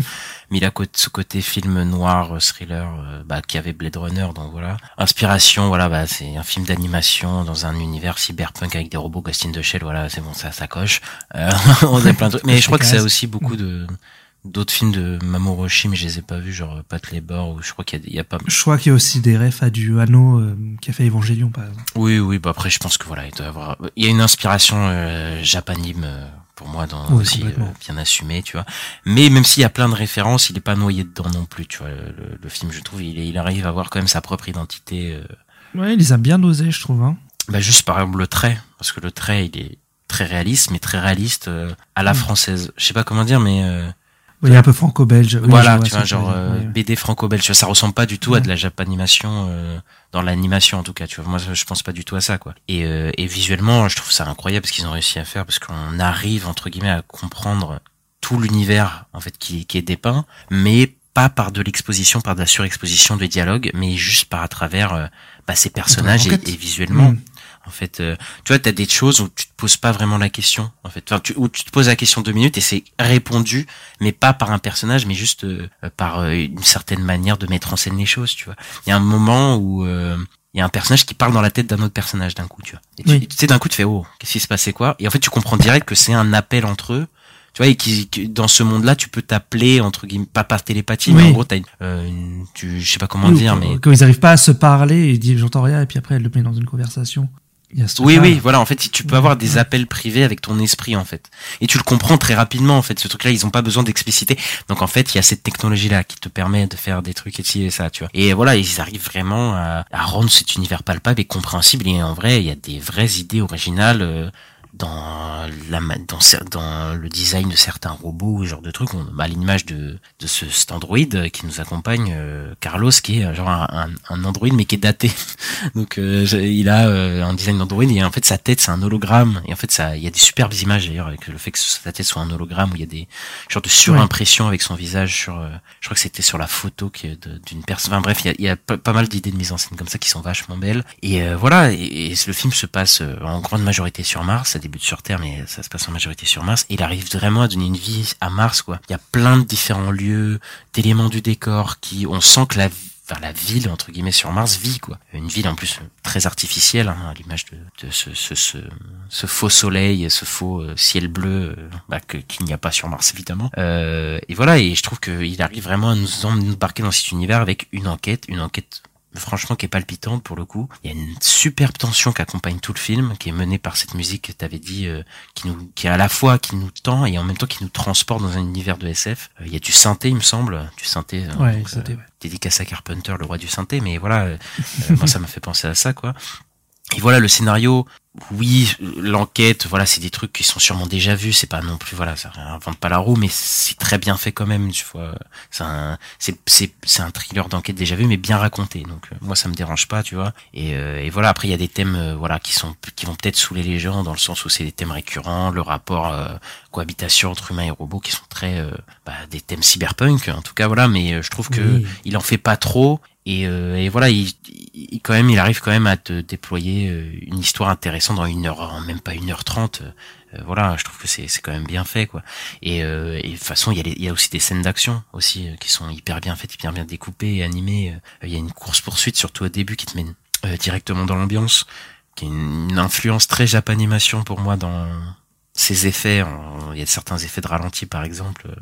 Euh, qui sont très euh, tirés d'animés japonais en tout cas moi j'ai pu voir Mhm. et voilà ouais moi je trouve que c'est un super un super film j'ai même pas envie j'ai envie juste que les gens aillent le voir euh, euh, voilà il y a des super personnages aussi euh, qui ont une vraie identité hein, pas que les deux personnages principaux que je vais, je vais y revenir de- dessus tout de suite mais non, il y en a d'autres. tous les autres Mhm. personnages ont l'impression qu'ils vivent en dehors de cette histoire quoi je pense à un certain professeur à un moment euh, ou alors une, une une criminelle entre guillemets mais enfin voilà il y a des personnages assez Ouais. intéressants autour de ça quoi et après voilà c'est transporté par un duo d'enquêteurs euh, hyper attachants euh, mais pas tout blanc voilà on a ce personnage de, de Carlos qui est le meilleur perso du film pour moi qui est un androïde et en fait ils ont mis la conscience d'une personne qui est morte dans un androïde et en fait ça amène des questionnements intéressants sur le fait de est-ce qu'il est encore Carlos ou est-ce qu'il est plus Carlos? Parce qu'il il y a tout un rapport avec sa femme qui est compliqué où on voit que le personnage Oui. est, est pas tout blanc, il était pas tout blanc, mais est-ce que c'était lui en fait entre guillemets? Est-ce qu'on peut dire que le, la mauvaise personne qu'il était c'est lui ou pas Tu vois? Parce que c'est plus Pas, lui, mais entre guillemets c'est sa conscience. Enfin, bref, il y a plein de questionnements intéressants. Oui, parce qu'on apprend euh, ouais, qu'il a fait des choses pas très cool avec sa femme. C'est ça, voilà, et pour pas en révéler. Et, et voilà, ça, ça, ça- voilà, c'est pas un personnage tout blanc, mais il est hyper attachant. Et pareil pour le personnage de Aline, du coup, qui est joué par Léa Drucker, qui a des problèmes d'alcool. qui a des gros problèmes d'alcool et ça révèle des parts de son personnage hyper intéressant parce que euh, elle paraît hyper froide au début et enfin voilà, l'alcool va un peu euh, la débrider et tout et voilà ce que ça il y a et le film est très drôle aussi hein. il y a il y a pas mal d'humour euh, euh, un peu euh, Oui, oui, oui. pince sans rire je sais je saurais pas comment définir euh, un peu cet humour là mais voilà c'est un peu euh, un peu comme ça sur d'humour et qui euh, allège un petit peu le récit voilà qui est, qui est vraiment fun à suivre quoi. et pareil que toi il y a juste des doublages un peu hasardeux de temps en temps euh, sur le film voilà et Léa Drucker c'est un choix très très bizarre je trouve C'est étrange, ouais. comme euh, actrice principale elle s'en sort pas trop mal hein, mais euh, c'est vrai que c'est très bizarre d'avoir Léa Drucker qui est un- une actrice de drame français euh, que moi j'aime beaucoup hein, Mm. Qui avait fait Jusqu'à la garde, qui est super, euh, euh, un film, euh, un film français sur euh, un par, enfin sur un divorce et entre guillemets un, un parent violent, tu vois, et qui est hyper bien fait. Et elle était aussi sur euh, l'été dernier aussi cette année, qui est un, un, un drame bourgeois, mais qui est vraiment bien, je vous promets, qui est pas, qui est pas nul, un drame bourgeois. Avec euh, des, des, des réflexions. Enfin, voilà, je m'écarte du sujet, mais voilà, c'était pour euh, recommander d'autres films euh, français. Et, et voilà, moi, je trouve que c'est une histoire très bien racontée dans un univers hyper bien, hyper bien animé, euh, un univers de SF euh, français. Enfin, voilà, d'animation, c'est c'est pas tous les jours. Peut-être petit bémol sur le fait que ouais, il y a des trucs que j'ai vu venir, mais franchement, c'est plus juste pour chier dans la colle. euh, clairement, quoi. Le, le film est De toute façon, je pense que tu peux pas y couper quand tu fais un film comme ça, que t'as des trucs que tu vois venir. Enfin, je sais pas. Ouais, ouais, voilà, c'est dans l'enquête, parce que l'enquête, Voilà, c'est une enquête que tu peux déjà avoir vue, mais elle est quand même passionnante à suivre, quoi, parce qu'elle est traversée par des très bons personnages. Mais, euh, mais voilà, voilà, j'ai rien d'autre à rajouter. C'est aller voir ce film, aller soutenir ce film. euh, c'est très très Ouais, bon. ouais c'est pas souvent. Ce serait bien qu'on ait d'autres comme ça qui arrivent au cinéma. Donc c'est ouais, ce serait important d'aller le voir. euh, voilà. Bah peut-être que ouais, ça va peut-être impulser un, un cinéma de SF, euh, d'animation en France, tu vois. Donc, euh, donc à voir. Je sais pas, mais ce serait cool. Du cinéma qui nous prend pas pour des cons. Voilà, on aime bien. Exactement. Et voilà, puis on va passer euh, à un format sériel. On va parler de, bah, de l'épisode 4 et de la fin de la mi-saison. De la mi-saison, et oui, parce que c'est déjà, c'est déjà, Mm. c'est déjà la mi-saison. On va vous parler de l'épisode 4 d'Invincible. People of Earth, the more you resist, the worse this gets. And if you think you can stop us, don't forget, I'm.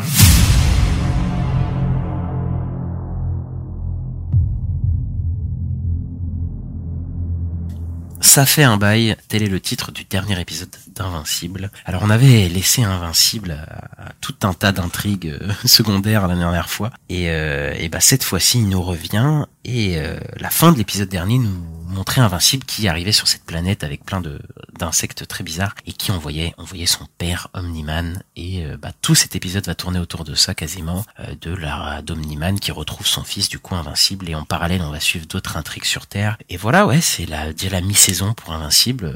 On en reparlera juste après d'avoir donné notre avis sur cet épisode alors qu'est-ce que je pense de cet épisode? Eh ben cet épisode il commençait, il commence quand même super bien. Faut dire la vérité. On retrouve Omniman du coup qui, euh, bah, on va avoir un, genre de séquence euh, de montage musical Oui, super. sur de super. Nick Cave. Tu connais Nick Cave? De nom.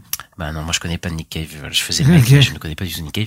Mais en tout cas, c'est une, musique sur une musique de Nick Cave euh, où on voit qu'il traverse la galaxie en mode déprimé. euh. Et en plus, je parlais de sa barbe avant. euh, euh, oui, tu sais, je disais euh, dans l'épisode dernier, putain, il a juste laissé sa moustache et effectivement, il, il se laisse pousser la barbe hein, dans ce moment-là, oui, oui. quoi. Donc, il a vraiment une barbe Omniman. Il y Et a, voilà, il, hum, oui. Il y a, hum, comment dire, il y a un truc parallèle avec euh, Debbie. A, qu'il y a une intro pareille. Oui, oui, plus tard on retrouve un montage musical avec Debbie euh, plus tard aussi. Et, euh, et cette intro musicale, je la trouve euh, hyper cool parce qu'on montre que le mec est un peu dépressif, euh, enfin qui sait plus ce qu'il quoi raconter de sa vie, et ça donne des ça. superbes images, euh, les meilleures Ouais. images de, de l'épisode. euh, Au bout d'un moment, on, on croit qu'il va limite se suicider parce qu'il euh, il rentre dans un, il va rentrer dans un trou noir. Enfin, C'est très étrange, tu vois. Et après il dit ah putain il y a des gens, ouais je vais les sauver. Et en fait le fait qu'il les sauve, ça va un peu le redonner un sens à sa vie entre guillemets. Euh, bon, je, je sens que t'as envie de parler, euh, Ista. Je vais te laisser la main. euh. je, je sens que t'as envie de parler d'Omniman. Vas-y, vas-y, dis-nous ce que t'en penses d'Omniman. Non, mais ouais, enfin, euh, bah ouais, alors, le truc c'est qu'il s'est barré. En fait, il a pas fini sa mission qu'il devait faire pour les les Viltrumites. Donc en fait, euh, donc en fait, il a pas. Donc en fait, il se barre quoi. Et ouais, en fait, il a plus, comme je disais, il a plus de sens dans sa vie quoi. Et il sait plus quoi faire. Et donc euh, là, on va le retrouver sur une autre planète. Et donc euh, et bien ensuite, on va retrouver Marc, Marc, et qui va, euh, voilà, il va lui. Il y a, il y a le dialogue qui est plutôt sympa entre les deux, qui est, qui est bien joué, je trouve, par euh, Steven Yeun et tout. Euh, Il y a eu des, des, des vidéos de doublage, là, je sais pas si t'as vu, elles sont vachement cool. Ouais, ouais, bah il joue bien. Ouais, il y a une bonne confrontation entre lui et Omniman. Je trouve ça sympa parce que Marc, il est content de le voir. Tu vois, au début, il fait un câlin parce que bah, c'est son père. Mais en même temps, il est en colère parce que bah c'est Omniman et que c'est un peu un connard, tu vois. Il a tué des, ouais, il a tué du monde, quoi. Ouais. C'est ça, donc euh, donc voilà. Et, et les révélations, euh, elles m'ont tué. les révélations euh, bah, voilà ton frère. Ah, d'accord, ok. Ouais, ouais. moi- Moi, ça m'a, ouais, ça m'a un peu choqué. Bah oui. Euh, ça pour le coup. Mais mais je trouve qu'il y a un truc un peu bizarre. C'est que genre le changement de Omniman, je le trouve mais trop brusque en fait. Enfin, c'est pas genre il change trop rapidement, tu vois. Moi, j'aurais aimé plus d'un épisode. euh, D'ailleurs, sur toute cette intrigue, j'aurais aimé plus d'un épisode. Je... Hmm. Pour le coup, Oui. pour vraiment montrer le changement d'Omniman vers autre chose, parce que là, c'est trop soudain, même le fait qu'il se rebelle contre l'Empire, quoi, euh, l'Empire Viltromite et tout, alors que la dernière fois qu'on l'a laissé, bah, bon, il a vite fait, voilà, il est parti, il a pas tué son fils, il est reparti, mais quand même, voilà, tu vois, là, c'est un gros revirement et, bah, je trouve que c'est un peu balancé assez, euh, assez rapidement, quoi. Et, euh, et Ah. voilà, euh, j'aurais aimé voir un truc, enfin, plus développé qu'il amène à ça, euh, pour le coup. Bah, qui se rebelle contre Viltrumite à partir du moment où il s'est barré de la Terre, il s'est, il s'est rebellé contre les Viltrumites, hein. Oui, mais en fait, il s'est barré de la Terre au moment où voilà. Mais en fait, euh, la dernière fois qu'on l'a laissé, il était quand même pro Viltrumite. Enfin, il était en mode euh, Marc. euh, Est-ce que tu peux penser euh, une seconde C'est le fameux même ouais, là. ça, mais il se barre à la fin, donc. euh, Oui, il se barre à la fin parce qu'il a pas envie de tuer son fils. Mais là, quand même, on se retrouve dans un moment où il est en mode, bah, j'ai refait ma vie, euh, je suis quelqu'un de bien et tout. Je suis en mode, ouais, bon, voilà, c'est peut-être un peu trop rapide quand même, euh, Monsieur Omniman. Vous êtes quand même. pendant Bah, des- il dit ça. Oui, bah, euh, euh, Marc, il a du mal à accepter ça directement, et ça, je comprends, mais, mais le côté d'Omniman qui a changé, je comprends, enfin, c'est trop rapide pour moi. Ils auraient dû euh, développer ça plus, plus longtemps, quoi. Parce que là, c'est un épisode, le mec a changé de bord et tout, et il affronte des Viltrumites et tout, et je, ah, je sais pas, c'est trop rapide pour moi. Ah non, moi je peux voir parce que enfin, attends, il y a quand même un gap de temps où on l'a pas vu quoi. Donc euh, Oui, mais genre, tu, tu peux fait pas me pareil, euh, je sais pas. Moi je non, moi ça me dérange pas. Genre, euh, tu me le résumes sur un montage, euh, euh, voilà, qui est très sympa au début, mais Mm. je, je sais pas. Je- pour moi, c'est trop, il est passé trop vite du côté euh, pro Viltrumite à filtrer la terre en mode, euh, bah non, je me rebelle contre tout mon empire. euh. En fait, j'aurais aimé, en fait, que le début de cette saison, parce qu'on on suit Omniman ça, ouais, en oui. mode dépressif, qui est en Mm. mode, j'ai plus, j'ai plus rien dans ma vie et tout, ça aurait été sympa, tu vois. Bon, vrai, ça aurait gâché l'effet de surprise, mais bon, pour Bah, le coup, j'aurais bien aimé euh, voir ça, quoi. Et les, qu'est-ce que tu as pensé des, des combats, euh, Ista combats étaient cool, ils étaient violents. Il y avait des, des boyaux un peu qui pendent. C'était intéressant. Il se tape psychopathe pendant l'interrogation. Exactement. Euh, ouais, il y a, même- il y a même euh, il y a une planche qui est reprise là. Ils l'ont bien reprise euh, parce qu'il y en a, il y en a qui ont fait la comparaison avec le comics Ouais. euh, où tu vois euh, le, le comics, c'est t'as plein de petites cases, mais t'en as beaucoup et t'as un, un dessin au milieu. Et l'ont reprise, on fait un espèce de montage euh, qui va très vite et qui est plutôt bien foutu. Et, euh, et euh, non, ils ont ils ont plutôt bien foutu, bien fait le truc. Après, euh, l'animation elle est un peu rigide quand même, je trouve dans dans Invincible, mais bon, ça me dérange pas tellement. Oui, je, je vois ce que tu veux dire. euh. Après, elle a, elle a pas trop changé l'animation d'ailleurs. euh. Non. Entre les saisons, c'est à peu près la même. Euh, Bah, après là, qu'il y en a, il y avait eu un teaser, tu sais, pour la saison 2. Ouais. Et il n'était pas animé pareil. Et en fait, c'était un studio français qui l'avait fait. Il... Et il y en a pensé que, il pensait que ça allait être comme ça, mais en fait, bah, pas du tout, ça ressemble à la une, quoi. et c'était mieux, enfin, ton avis? Ouais, c'était plus fluide. C'était plus fluide.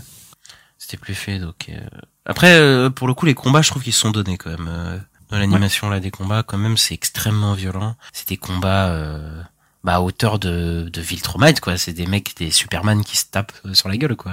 Des, combats de Dragon Ball, euh, les mecs se balancent euh, à l'autre bout de la montagne et tout. Enfin voilà, c'est c'est très, c'est hyper violent et on voit vraiment la supériorité physique et de- des Viltrumites, tu vois, dans cette bataille, quoi. Parce qu'en plus, on n'en voit que trois. Mm. Et c'est pas, je pense pas que c'était les plus grands guerriers de Viltrumite. Et déjà, ils, ils castagnent, tu vois, les mecs, hein. Euh, quand même, tu vois.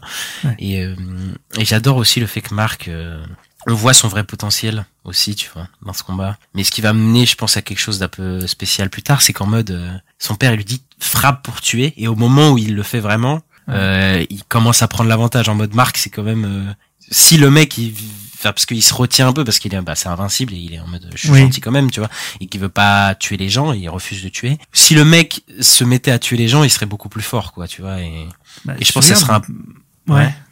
Non, mais si tu regardes, Marc, euh, généralement, il fait plus sauver les gens, tu sais. Genre, euh, tu sais, aller les sauver pendant qu'il y a des trucs qui se détruisent ou des trucs comme ça que. Ouais, c'est un, Superman, un sauveur, tu vois. Bah, c'est un peu, qu'est-ce que ça se passerait si Superman se mettait à vouloir buter les gens, quoi. Ouais, c'est un peu ça, et je pense que oui, là, du coup, il commence à prendre l'ascendant sur la, la meuf qui le maltraite, là.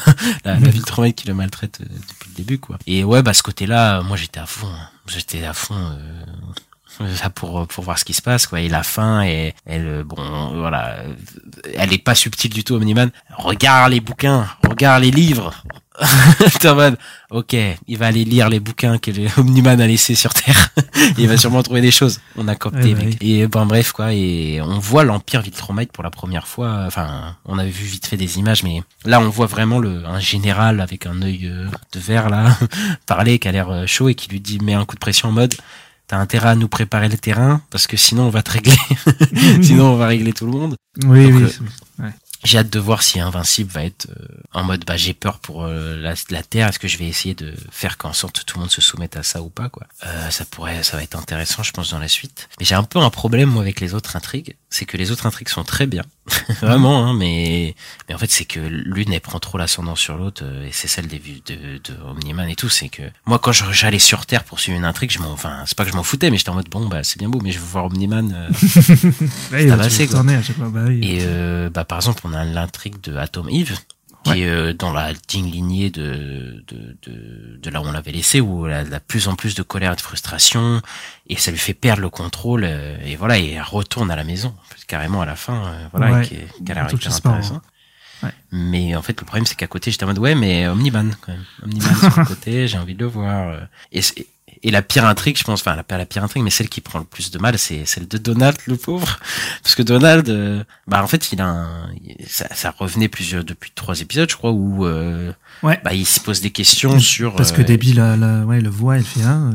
euh, bizarre. oui, qu'est-ce que tu fous là alors que t'es mort, tu vois? Ouais. Et bah il se pose des questions sur est-ce qu'il est vraiment vivant. Et bon il en apprend que bah non en fait c'est un robot ou en tout cas c'est un clone. Et bah cette intrigue le problème c'est que Donald je m'en fous un peu parce que bah je me suis pas vraiment attaché à lui. Donc euh, du coup quand je suivais j'étais vraiment bah non donnez-moi Omniman. Je non, vraiment je, je pense que cet épisode aurait vraiment dû juste se mettre euh, être euh, de développer euh, Omniman et et Marc parce que c'est ce qu'on voulait voir. En fait, il y a un moment, c'est que ça pendant le combat, il me semble.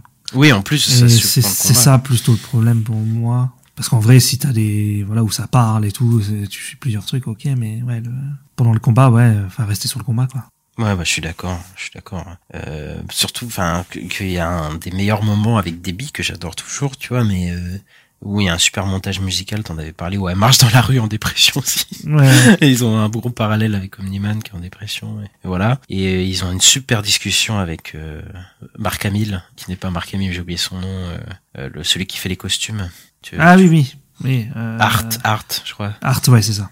C'est ça, Art, euh, sur le fait que Debbie, elle est toute seule maintenant. Et en fait, ça met une conclusion, entre guillemets, à ces quatre épisodes où, euh, bah, au début, elle était dans le déni un peu, puis après, elle s'est mise à accepter ça, elle essaie d'aller vers la reconversion. Et cette fin d'épisode, euh, pour Debbie, en tout cas, euh, c'est un peu l'achèvement de tout ce parcours de, ok, t'es tout seul maintenant, et elle est prête à avoir une nouvelle vie. Et ça, je trouve ça cool pour son personnage. Je sais pas où ça va mener, mais vraiment, euh, ces quatre Ah, épisodes, moi, je, ça... je suis convaincu comme Niman, il va la revoir à un moment.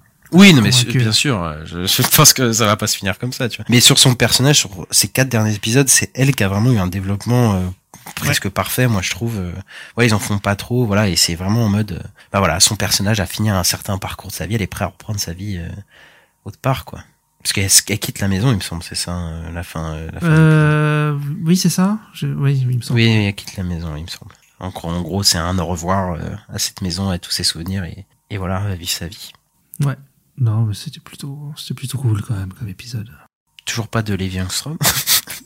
Bah, on a eu des clones à un moment, il me semble. On a un petit. Oui, on a eu les, les, les, les bleus, quoi, mais, mais c'est pas Armstrong, quoi. Armstrong, Non, on, non. on sait pas où il est dans le multivers, mais il chill. hein. Je sais pas. Pour l'instant, ça n'a pas tellement. On nous a, on a dit, on nous a dit, ouais, le multivers, c'est le centre de la saison. On a fait la moitié de la saison il y a un pas- épisode, quoi. Dans le ouais, premier, ouais, où même on voit Marc et Omniman d'un autre univers. Et... Pensait très qu'ils allaient arriver et tout, mais là, non. Et euh, bon voilà, on va arriver le bilan de cette mi-saison. Euh, bah, Qu'est-ce que t'en as pensé? Et surtout, euh, on arrête là pour quatre épisodes. Bah ouais, bah après, euh, si les rumeurs sont vraies et que ça se revient en janvier, ça va, ça, ça me. Oui. Il y, en a, ils disaient, euh, j'ai vu un tweet là qui disait, euh, j'ai survécu à Stone Ocean, Stone Ocean où ils ont fait une, c'était débile comment ils ont livré les épisodes, c'était euh, 12 épisodes, et après, un an après, tu devais attendre les 12 autres, et après, 4 mois après, 12 autres encore. Enfin, Oui, c'était euh, très bizarre. Stone Ocean, c'est JoJo's Bizarre Adventure. Ouais, c'est la dernière partie de Jojo qui est sortie euh, en animé. Parce que les fans de JoJo, ils veulent pas s'arrêter de parler de JoJo, euh, c'est insupportable. Désolé. non, rigole. Et Hum, donc en vrai, je pense c'est juste si c'est janvier, c'est juste une pause pour Noël, mais bon ouais, c'est c'est c'est bizarre. Enfin, s'ils ont vraiment les huit épisodes, pourquoi ne les pas avoir délivrés d'un coup euh, avant Noël ou après Noël, quoi. Mais euh, Surtout si les épisodes ils sont prêts, parce que s'ils sont déjà en train de préparer la saison 3 et que les épisodes ils sont prêts et tout, ça, me- ça vous, ça fout le seum quand même. bah ouais, ils seraient prêts. Enfin, si c'est en janvier, c'est ils seraient prêts. Hein. Donc, Oui, euh, oui, je pense. Bon, après, on sait que des fois, au dernier moment, il y a des Oui, ils peuvent changer des trucs, trucs. hein, donc bon, hein, voilà. Mais ouais, cap épisode, c'est trop court, là. Donnez-moi la suite, là. J'ai envie de voir la suite, quoi. Ouais. Et, euh, et du coup, ces quatre épisodes, est-ce que t'es satisfait euh, vis-à-vis, par exemple, de la saison 1 ou quoi Est-ce que est-ce que t'as ton bonheur? Euh, bah j'ai mon bonheur, ouais, c'est quand même vachement bien. hein. C'est quand même super, euh, c'est- bien écrit, euh, les personnages sont chouettes et tout. euh. Après c'est frustrant parce que c'est court, quoi. C'est surtout ça. C'est frustrant, euh, alors que bon à l'époque les 8 épisodes de la saison 1, on les a eu ah, bah, un par semaine sur les 8, euh, huit semaines, quoi. Ouais, le, le fait de faire une pause, c'est un peu frustrant, quoi. Mais sinon, euh, je suis plutôt plutôt convaincu par la par le, ce qu'on a eu pour l'instant. Ouais, moi aussi, je suis plutôt convaincu parce que, bah, gros point fort, c'est enfin, quasiment tous ces persos, euh, j'adore leur développement, quoi. Après, là, il y a un côté un peu intimiste, tu vois, dans des persos où on suit leur vie de tous les jours, euh, Debbie, Oui. Atom, Eve et tout, euh, et même Marc, sa vie de tous les jours et tout, avant qu'il soit super je trouve ça super intéressant. Euh, voilà, et je trouve que ça marche bien. Après, je, je sais, enfin, je, je n'arrive pas à comprendre où ils vont, parce que, je sais pas, j'ai l'impression qu'ils ont plein d'intrigues. Y Euh. Il y a plein, il, il s'éparpille partout, c'est un peu fouillis, je trouve. Il y a un enchaînement d'histoires et d'intrigues, euh, voilà, qui est très bizarre. Et bah, juste avant cet épisode, l'intrigue elle avançait pas du tout, quoi. Enfin, l'intrigue principale. Ouais, donc, euh, ouais. Après, c'était pas dérangeant parce que je trouve, voilà, tant qu'on suit les persos et leur développement, ça, c'était pas si grave. Mais c'est vrai que c'est étrange euh, comme manière de. Bah, c'est cette saison, elle est étrange, je trouve, dans la manière dont elle a été faite. Ouais, mais il faut voir la fin parce que il y a peut-être un côté où tout va se rejoindre. Ouais, peut-être, ouais, je, je sais pas. Parce que ouais, c'est vrai qu'il y a beaucoup d'intrigues euh, très très bizarres. Pour le coup, euh, bah, genre euh, l'intrigue sous l'eau ou des trucs comme ça, tu vois, tu te dis. oui, bon, c'est euh. L'intrigue dans Batman, là, dans, dans- avec Batman, tu te dis, tu fais bon, est-ce que c'était nécessaire Tu vois, je suis pas sûr, donc euh, donc voilà, donc voilà, voilà. Et Voilà, c'est des persos qui vont revenir, je pense. Donc si ça doit être nécessaire quand même. Ouais, bah j'espère. On verra bien au bilan euh, dans plus d'un mois. On en reparlera, je pense. Enfin, on espère, si c'est vrai. Et, et voilà, on fait un bon. On aime toujours Invincible, voilà. on aime toujours Invincible. Et on va partir dans les contrées sombres de Apple TV pour aller parler d'une série que moi j'aime moins, mais que toi tu aimes toujours euh, bien, euh, je pense. Bah, je trouve ça sympa après. On va parler Ouais. de, du spin-off du Monsterverse, l'épisode 3 de Monarch Legacy of Monsters.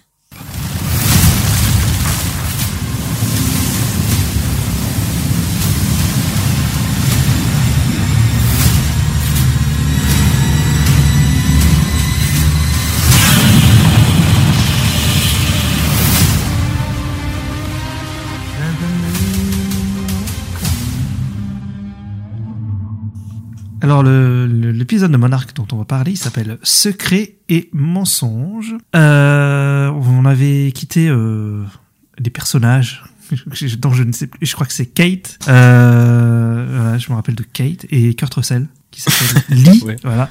C'est et le lit vieux dans, dans, dans un jardin. On les avait quittés à ce moment-là. Et, euh, et on a la suite. Ouais, il y a eu ça, des en gros fait. monstres. Voilà. en fait, on a deux temporalités. La temporalité du présent, bah, la fin de la saison de l'épisode 2, euh, on découvrait Kurt Russell euh, vieux. Et dans le passé, bah, euh, nos personnages, ils affrontaient un gros monstre. Bah là, dans cet épisode, bah, les personnages du, spa- du passé, ils vont faire exploser Godzilla. et, euh, et les personnages du présent, ils vont aller euh, voyager un peu partout pour, euh, bah, pour découvrir un peu le monstre, les- le monde et voilà, tout le complot qu'il y a autour. C'est très difficile de résumer ce qui se passe dans ces épisodes parce que il y a un peu le foutoir dans ces temporalités et bah, je vais te laisser, euh, te laisser déballer ce que t'as, ce que t'as pensé de cet épisode. L'impression qu'il se passe beaucoup de trucs, mais qu'il se passe rien en même temps. C'est très étrange. Euh, Parce qu'en vrai, euh, si je résume euh, l'histoire avec Kate et tout, c'est euh, il se barre de la maison de retraite, euh, pas la maison de retraite, le truc de monarque là. oui, c'est un peu une maison de retraite. ouais, pour- Ouais. pour Kurt Bah oui, il y a plein de billets. Euh, ils prennent l'avion et puis ils arrivent à un moment et puis ils arrivent, ils trouvent le où il y, a le- il y avait le père qui, qui était là dans la glace et puis il y a un gros monstre et puis voilà. Et euh, et t'as les, les autres euh, qui font exploser Godzilla, effectivement. J'ai vu un suite marrant où ça parlait de quand tu quand t'as oublié d'enlever le- la fourchette du, du micro-ondes. C'était voilà, ça m'a fait rire. What the fuck? il vraiment ça. Non, mais quand tu mets une fourchette dans le micro-ondes, c'est ça pète quoi. Donc, euh, Oui, oui, mais je sais, mais personne n'oublie. Enfin, Non, mais j'ai mal dit, mais c'est pas oublié, mais bon, c'est voilà. Quand tu mets une fourchette dans le micro-ondes, quoi. ok, ok. T'as bien aimé la peut-être la temporalité du passé, peut-être mieux? Euh, bah, il y a des explosions, il y a des monstres. Donc, euh, c'est ouais, en vrai, je t'avoue que l'intrigue de, de, du passé, ouais, je, je sais pas vraiment où ça va, quoi. Je sais pas Ah, moi, je suis énervé, moi. Énervé, carrément. Ah, mais, mais tu sais que il y a un truc que je pense et j'espère qu'ils vont pas faire un épisode prochain, c'est que on finit l'épisode 2, on est avec nos personnages du passé qui sont face à un gros monstre. Ouais. Début d'épisode, plus rien. Pas de gros monstre. Et euh, cinq, deux ans plus tard, mais vous foutez de ma Oui, c'est vrai. Ouais. Mais c'est mais ça va pas ou quoi Tu sais genre on n'a pas de suite sur le monstre du dernier épisode. Genre ça m'a saoulé. J'étais en mode euh, toutes les ellipses du passé, je, la temporalité, je la trouve hyper mal gérée dans le passé quoi. Je, je sais pas où on se trouve. Au début du premier épisode, on est dans le futur, puis après on est dans le passé, puis on te coupe euh, le passé euh, bah, au moment où il y a le monstre pour te dire ah bah là on, on s'est retrouvé face au, au- à des militaires. tout. Enfin moi c'est ça me enfin le passé j'aime pas du tout. J'aime vraiment pas du tout. D'accord. Ok. Euh, et euh, pas, moi. je pense qu'il y aura la même structure euh, à tous les niveaux euh, à chaque épisode. C'est genre on va voir euh, une ou deux apparitions de monstres à chaque- par épisode. Je pense que ça va être ça. Ah oui, ça, c'est sûr, ça, c'est sûr. Il y aura un épisode par, par, un monstre par épisode, ça, c'est sûr. Et j'espère que le monstre qu'on voit en fin d'épisode, il va pas être genre ils vont pas se faire un, un truc de d'éclipsage de temporalité et nous dire que voilà il est pas là. Même si je pense pas parce que dans le présent ils ont pas fait d'ellipse vraiment. non, En tout cas, euh, ça suit plutôt linéairement, donc je pense pas. Et de toute façon, là, ils sont tellement dans la merde qu'ils sont obligés de, de, de dire ce qui s'est passé, quoi. Et, et voilà, mais pour revenir à, à l'ambiance du passé, moi, je sais pas pour toi, mais je trouve que visuellement, je sais pas pourquoi. Il y a une lumière artificielle jaune dans le Ouais, passé ouais. qui, est, qui est horrible. Ah, tu Genre- ça moche Ok. ah ouais, je trouve ça moche. J'avais déjà trouvé ça ça, me moche, dérange pas, mais, mais ok. ouais. mais moi, je trouve qu'il y a un filtre jaune bizarre, euh, Il y a un filtre jaune, je suis d'accord, mais moi, il me jaune pisse. Qui, est, euh, qui, qui me parle pas du tout, en tout cas, moi. Et voilà, quoi. Enfin, après, je vais revenir sur l'apparition de, de Godzilla dans un instant, mais les personnages, toi, tu les aimes bien, les personnages du passé, franchement? Il me dérange pas. c'est- Non, mais il n'y a pas de il me dérange pas. C'est, est-ce qui t'intéresse ou il t'intéresse pas, Dis la vérité aux gens. Moi, j'aime bien le docteur. Ouais. Ouais. J'aime bien Docteur. Et puis Lee, bah, je le trouve intéressant parce qu'on a Lee du présent et Lee du futur, donc euh, je pense que ça va être intéressant quand même. C'est c'est plus l'autre, le caméraman, où je m'en fous en fait. Ah, le photographe, c'est- une horreur tellement il sert à rien. Ouais, lui, je m'en fous. Genre, ils sont en mode, on va, on va embarquer ce, le mec, il est passé de photographe à me, à membre de monarque, euh, qui photographie des trucs, mais genre totalement random, quoi. Et ouais, moi, les persos du passé, je suis pas du tout euh, réceptif. Même le lit, bon, allez, lit, euh, comme il est lié à Kurt Russell après, peut-être que voilà, mais moi, le docteur, je ne comprends pas son comportement. Elle pleure pour Godzilla. La meuf, hein. Elle pleure pour Godzilla. Mais tu le connais pas, arrête de pleurer pour Godzilla. Oh, les- Elle- elle est- non mais clairement complètement. Toi, t'es pas animaliste, toi. Mais je suis pas, mais y a pas d'animaliste. la meuf, elle est en train de chialer pour un monstre de sommet de dos parce que, ok, elle a raison en plus. Hein. Faut, faut peut-être pas le bombarder Godzilla à tout, à tout azur, à tout, à tout barzingue parce que c'est peut-être pas très bon, tu vois. Peut-être l'analyser. Mais tu pleures pour Godzilla, tu pleures pour. Elle est là, non, bombardez pas Godzilla et tout. Et je suis en mode, mais arrêtez quoi. Franchement, c'est ridicule. Ah, non, je suis pas d'accord. T'as pas de cœur. Mais j'ai pas de cœur, c'est Godzilla. Vous arrêtez, là. Mais non, mais genre, pour son personnage, Godzilla, il représente, enfin, c'est la première fois qu'elle le voit, enfin, faut arrêter, quoi. En mode, euh, ok, c'est une env- environnementaliste, Bah non, une- voilà. oui, mais, voilà, c'est ça, mais je peux comprendre, mais de pleurer pour Godzilla qui se prend une nuque, mais arrête, quoi. Arrête tes conneries, quoi. Franchement, moi, ça m'a, ça m'a énervé, moi. Oh, je suis pas d'accord. Elle en fait trop, elle en fait trop, voilà, je le dis, moi. C'est de la vie. C'est tout. Ouais, c'est ça, ouais. c'est juste pour te faire, pour te faire attacher au perso, mais moi je trouve ça, allez, c'est bon, dégage. Oui, j'aime pas cette série. mais il y a des points forts. Je vais quand même dire, l'apparition de Godzilla, elle est trop bien. Elle est trop bien, voilà, Ah, quand il, cool, quand il sort de l'eau. euh. D'ailleurs, il paraît, il paraît un peu plus jeune que dans le film de, bah, de, de, de- qui se passe en 2014, tu vois. Je sais pas, il a, un- Mm. il a l'air plus petit, plus, voilà, je sais pas pourquoi. Mais il y a, est pas il y a des exactement- photos, on m'a dit euh, qu'il y a des photos euh, de ce massage-là dans, dans un des films? Bah, dans, dans Godzilla 2014, je crois. Ah non, peut-être euh, le, le Kong, parce, Kong School Island, parce qu'à la fin, tu sais, t'as des photos de tous les monstres. Oui, de- aussi. ouais, monstres. ouais, ouais. Donc en fait, oui, c'est possible que... Ah, mais c'est peut-être... Oui, la, la photo qui prend peut-être le caméraman de Godzilla, c'est peut-être... On la retrouve peut-être dans... C'est ça, c'est ça, ouais. Ah ouais, ok, ouais, bah, ce serait, ce serait pas mal d'avoir fait ça. Ouais, ouais, bah écoute, euh, l'explosion, elle est super, l'explosion atomique, euh, voilà. euh. Et même, d'ailleurs, euh, je parle de ce monstre-là, mais l'apparition du monstre à la fin aussi, elle est... Enfin, ce monstre, il est super. Hein, Moi, je trouve le, ouais, le design cool. Je trouve son design vraiment cool, euh, du monstre. avec des tentacules à la place de bouche. euh, il a, il a l'air de balancer du froid. Tu vois, j'ai pas trop compris, Ouais. mais Oui, c'est ça. hein. Il a gelé le mec, là, qui les aide. Et moi je trouve cette série, elle a un, enfin cette série, même l'univers de Godzilla, c'est un, c'est un peu un côté Monster Hunter en fait que j'aime bien. tu vois, genre. Ah oui, oui, oui. Côté, ouais. tu découvres des monstres. Là, il y a un monstre de glace. euh, tu sais, euh, il y a ce truc-là dans, dans Monster Hunter pour ceux qui ont joué au jeu, où, il y a plein de monstres différents euh, qui ont euh, des habitats très euh, spécifiques. Et là, ce monstre de glace, il m'a rappelé des, des monstres de glace qu'on retrouve dans, dans Monster Hunter. Voilà, c'est- c'était plutôt cool, quoi. Ouais, oui, par contre, moi j'ai fait, j'ai fait gaffe au générique, on en a parlé, mais là j'ai vraiment fait gaffe au générique. Et en fait, il y a les deux temporalités dans le générique, j'avais même pas fait gaffe, mais euh, parce qu'en fait, à droite, t'as la temporalité de, du présent, et à gauche, t'as la temporalité du passé dans le générique. Et à la fin, ça se, ça se finit, à droite, t'as Godzilla, à gauche, t'as Ki- t'as King Kong. Et euh, je me demandais, est-ce que on va avoir Kong dans le dans la série? Bah, peut-être parce que Kong School Island, ça se passe dans le passé, tu sais. Bah et ouais. donc, euh, et comme le Godzilla, ça se passe plutôt du présent. Ouais, je sais pas.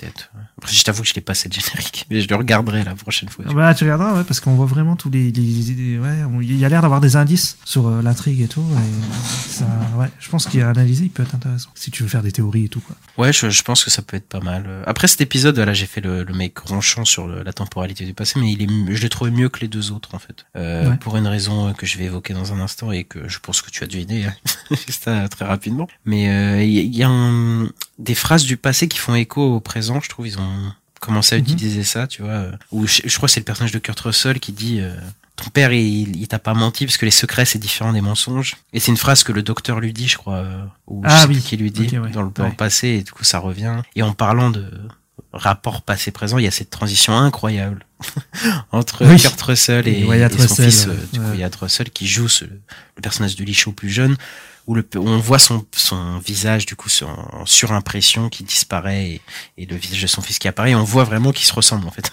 du coup là, on voit vraiment la ressemblance entre les deux euh, euh, pour le coup quoi. Et, Ouais, ouais, c'était assez fou, ça. Ils avaient vraiment la même gueule, c'était marrant. On marchait très bien, la transition. Ah, je- euh, bah ouais, c'est une bonne idée qu'ils ont eu, euh, du, de, de- bonne idée cinématographique euh, en utilisant euh, bah, le, le fait que c'est son fils. quoi. Ouais. Et, et Kurt Russell, bah, il est trop cool, Kurt Russell. Ouais, bah Il est toujours. trop trop cool. T'as vu, à 90 ans C'est Il est incroyable. hein. Ah, ça, c'est un truc qui est évoqué, on avait évoqué euh, dans le podcast la semaine dernière et qui est évoqué dans, le, dans la série. Donc, ils en sont conscients que l'âge de Kurt Russell, ils sont en mode, putain, le mec, il a quatre- t'es- t'as 90 ans, t'es bien conservé quand même. Il fait, ouais, ouais, je sais plus quoi. C'est les bonnes gènes, il dit. il dit, ouais. Ouais, il dit, ouais, c'est ça, ils disent du bon gène et, et il est super en papy. Euh, T'es trop vieux qui comprend pas la technologie, complètement barré là, qui les amène euh, à l'autre bout du monde. Euh, moi, je trouve ça marche. Enfin, la, la- celle du présent elle m'intéresse quand même plus. euh, je trouve Moi que aussi, passé, mais je pense qu'on va quand même plus en plus s'intéresser au passé. Parce que ça va se relier à un moment ou à un autre. Il va y avoir un truc. C'est obligé, vers la fin de la saison, ça va relier les deux, les deux timelines, je pense. Oh, bah, s'il faut attendre la fin de la saison pour que ça devienne Bah non, mais euh, ça va de plus, il va y avoir de plus en plus de liens, je pense, pour qu'il y ait un gros truc à la fin, quoi. Ouais, ouais, sûrement, sûrement, mais moi, je, je fais juste mon aigri. Euh, et ouais, ouais, euh, l'héroïne, je commence un peu à m'intéresser à elle, à Kate. euh, Ouais. Voilà, elle questionne la figure de son père un peu. euh, donc ça peut être intéressant, mais voilà, mais les, les autres, ils m'ennuient, ils m'ennuient ferme. Toute, toute l'autre équipe, le, la hackeuse, oh là là, je m'en fous de la hackeuse. Ouais, ouais, mais un, j'avais point. Pareil. En plus, elle cache quelque chose à un moment. Je sais pas si t'as remarqué, genre sur son portable, elle le jette son portable pour Ah. pas que l'autre y voit que c'est fait dessus. Hmm. Et genre c'est peut-être une infiltrée et tout, je m'en fous. Franchement, je m'en fous. euh, elle peut... Et son et son ex aussi là, euh, Kentaro, je crois il s'appelle. euh, Ou je sais Bah là, il est pas très, ouais, là, ouais, on l'a pas vu beaucoup. C'est un yaourt nature encore une fois. ce mec. Hein, rien d'intéressant. Il, il est toujours en mode non, mon père est un mec bien. Pas de questionnement. L'acteur, il a une expression faciale. Enfin, voilà. Ouais, ouais. Enfin, on verra. Moi, ouais. Moi, c'est plus ça que lui, ça va encore, mais euh, à voir. Mais en tout cas, oui, Kate est un peu le perso principal hein, de ce truc-là, de cette série. euh. Enfin, du présent. Ouais, Du ouais. présent, en tout cas. Ouais, la thème présence, euh, voilà, ça, ça commence à m'intéresser. Et en plus, pour le coup, on peut reprocher à des choses, mais en tout cas, on voyage dans cette série. euh. Et puis les monstres, On pas euh, mal. les fixes des monstres sont bien faits quand même, ça faut le dire quand même. euh, Ah ouais, ouais, c'est impeccable. hein. ouais, Alors que ça coûtait moins cher que Secret Invasion. Euh, bah ouais, c'est ça. Et ouais, c'est vachement bien fait. Et, ouais, ouais, je suis.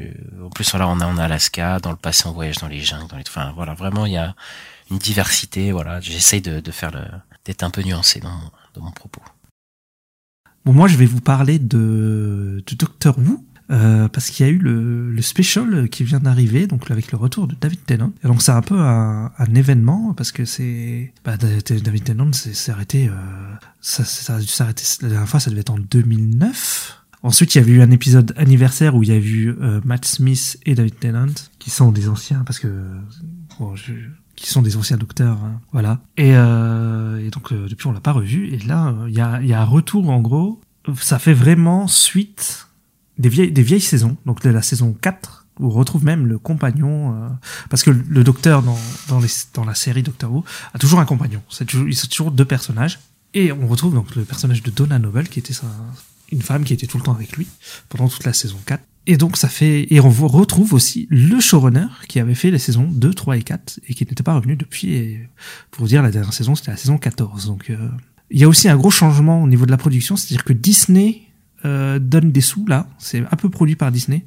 Donc pour mon avis sur l'épisode déjà on voit le pognon. on voit on voit qu'il y a plus de sous que d'habitude et que c'est plus des des trucs euh, tu sais on disait souvent euh, il y a beaucoup de gens qui disaient voilà c'est Doctor Who euh, j'y arrive pas c'est kitsch etc euh, c'est c'est- les effets spéciaux sont moches machin. Euh, là il y a le budget là c'est plus Ah, en gros on garde quand même le côté kitsch mais euh, mais ça va euh, c'est c'est ouais non il y a on sent ouais, on sent que là il y a Disney derrière quoi.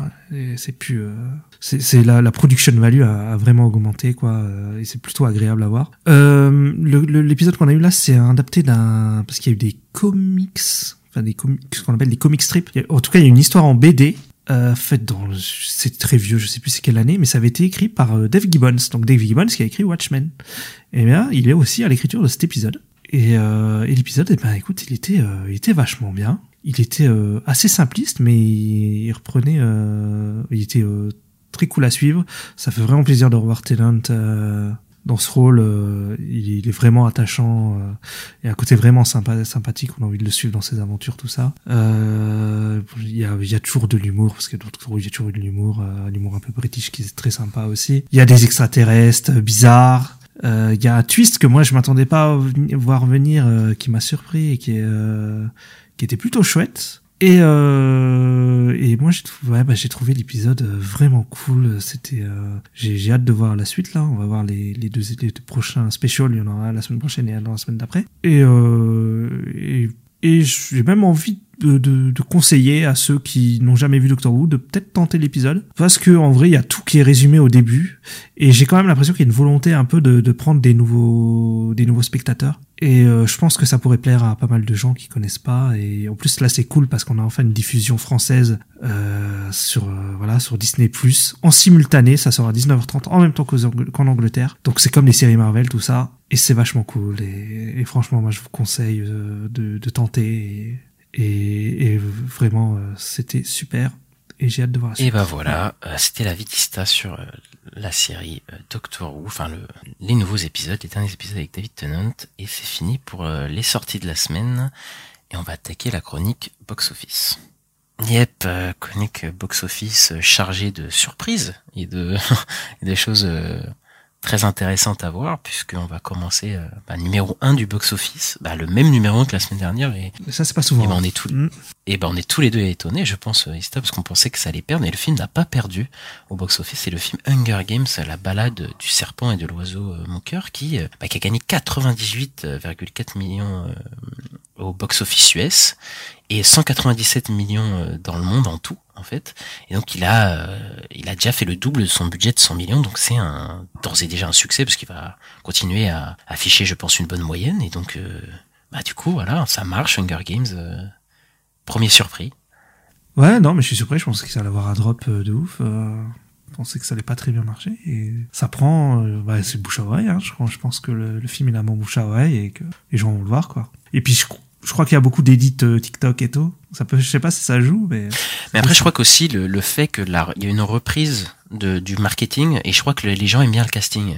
Ouais. Euh, ouais, le, casting, et je crois qu'il marche bien. euh, bon, même s'il y a Rachel Zegler, qui est des mecs un peu cons qui sont contre elle et tout, mais en tout cas, il y a une bonne fanbase du casting, donc euh, je pense que ça a dû jouer aussi, tu vois.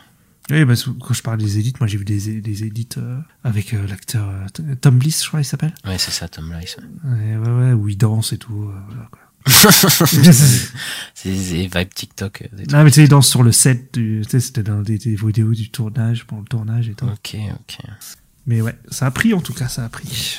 Euh, Le deuxième, c'est Napoléon, euh, donc de, de Ridley Scott dont on a parlé tout à l'heure. Il a fait euh, 78,8 millions de dollars de recettes dans le monde, dans 32,5 millions euh, au box-office euh, américain. Et donc, il- c'est donc c'est un week-end de 5 jours. hein, ça a commencé euh, mardi soir. Ouais, en tout cas, c'est mercredi. C'est à partir de mercredi, euh, mercredi jusqu'à dimanche. Euh, il a, bah, il a démarré au-delà des prédictions. Il me semble qu'ils avaient parlé de 40 millions, un truc comme ça, je crois.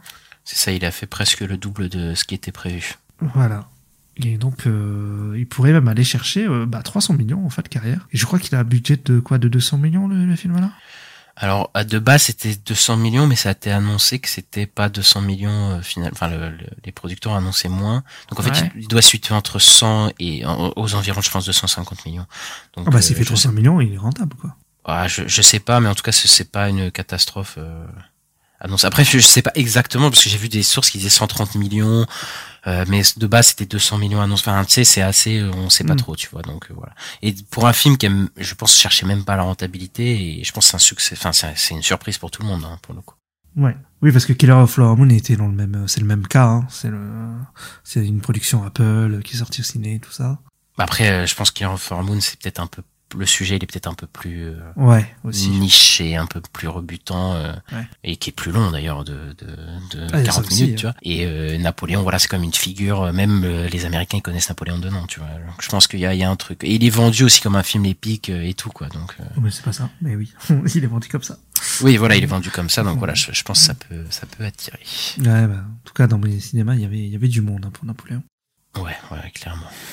Ensuite, euh, on a le nouveau Disney Wish, bah, qui est une catastrophe euh, pour l'instant au box-office, puisque nous il sort là, bah, cette semaine, du coup mercredi, mais il est déjà sorti aux États-Unis. Et euh, sur les, les 5 jours, euh, dont les 3 jours de Thanksgiving, il a rapporté 31,7 millions de dollars euh, aux États-Unis et 17,3 millions de dollars à l'international sur 27 euh, marchés. Et euh, il est estimé à, avoir engrangé 49 millions de dollars ce, ce week-end, alors qu'il était estimé de base à 75 millions, donc c'est quand même 25 millions de moins que ce qui était prévu et ce qui représente 10 millions de moins que Elemental euh, au box-office domestique, donc qui avait rapporté 29 millions. On le rappelle, Elemental, c'était un four au début, il a réussi à Ouais, que rattraper. c'était le pire démarrage de Pixar à l'époque. Bah, c'est le, le pire démarrage de Pixar, donc c'est Ouais. pire que le pire démarrage de Pixar, ce qui est inquiétant. Et le film a un budget de 200 millions, donc euh, est-ce que le film il aura une campagne à la à la Elemental peut-être, mais euh, bah on vous en parlera la semaine prochaine. C'est On pour l'instant c'est pas au fond.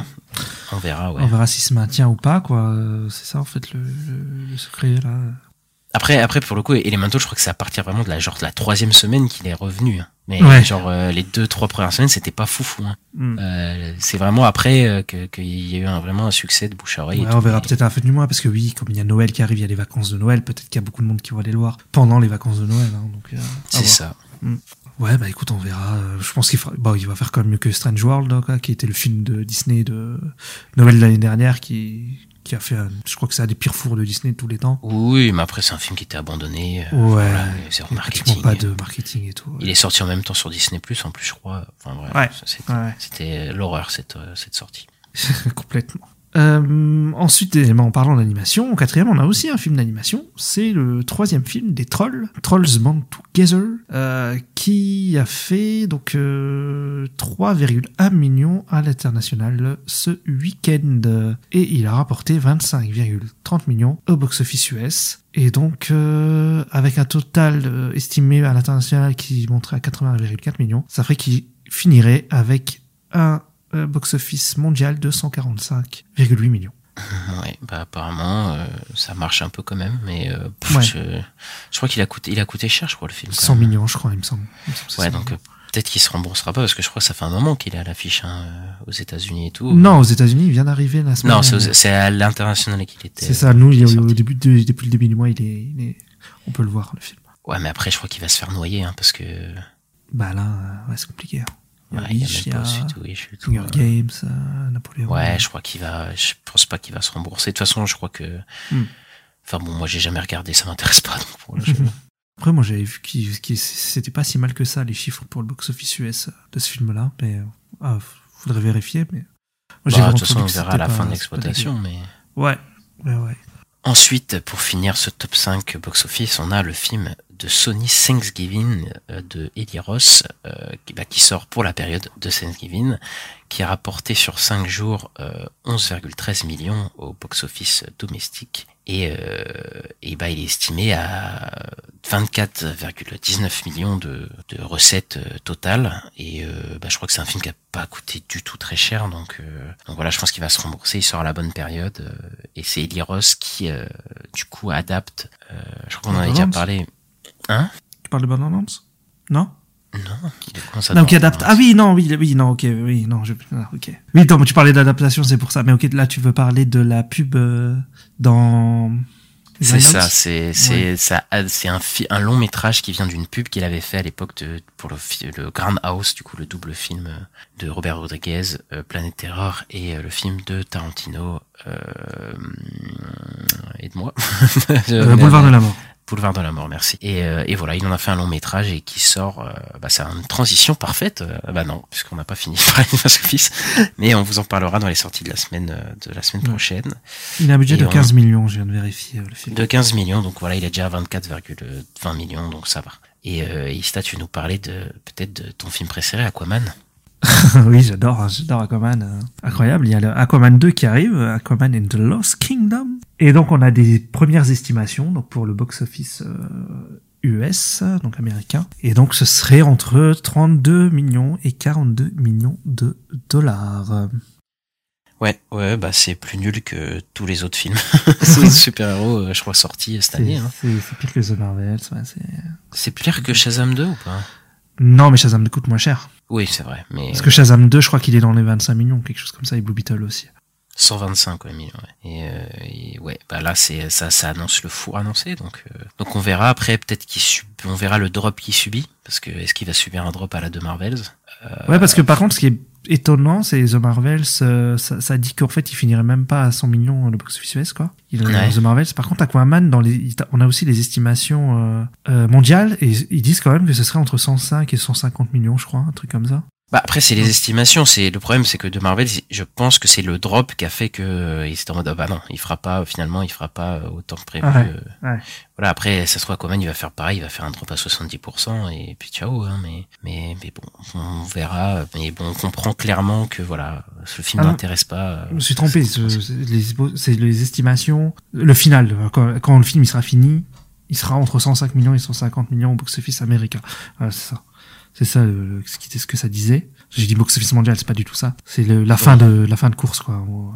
Oui, c'est la fin de course euh, sur le sol euh, Américain.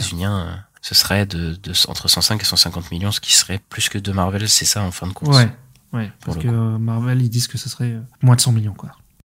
C'est ça, mais après, faut voir le drop encore une fois, parce que ça se trouve le drop il va être terrible et ça va être la même chose, hein, donc Ouais. donc à voir. Bon, bah voilà, bah, c'est fini pour la chronique box office. On va finir par les sorties de la semaine, Ista. Euh, oui. Donc, euh, on va commencer par un, un film que tu as vu en avant-première.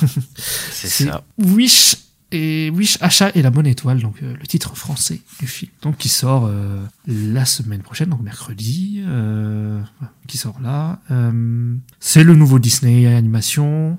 C'est le film qui célèbre les 100 ans du studio Disney. Et voilà. Ouais, bah je l'ai vu, je garde mon avis pour euh, la semaine prochaine. Voilà, je vais pas spoiler mon avis euh, et on en parlera, euh, on en parlera tous les deux de cette grosse sortie. Ouais. Et on a aussi bah, la sortie de Thanksgiving, bah, qui est déjà sortie pour Thanksgiving aux États-Unis. De toute façon, nous, on fait pas Thanksgiving en France, donc euh, donc voilà. Et bah c'est voilà, et j'en ai déjà parlé, mais du coup le nouveau film d'Eliros, le long métrage, euh, on verra ce que ça donne. Enfin, je, je verrai si je compte le voir et voilà. Bon bah voilà, c'est fini pour cette semaine. Ouais, ça y est, on a parlé un peu de, bah, de tout, tout ce qui s'est passé cette semaine, effectivement. Et voilà, et donc on vous invite à mettre 5 étoiles, c'est super pour le référencement.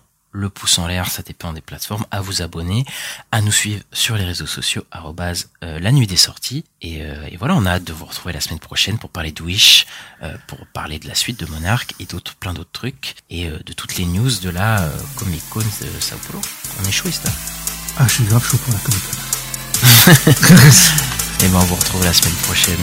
Salut Salut, à la semaine prochaine.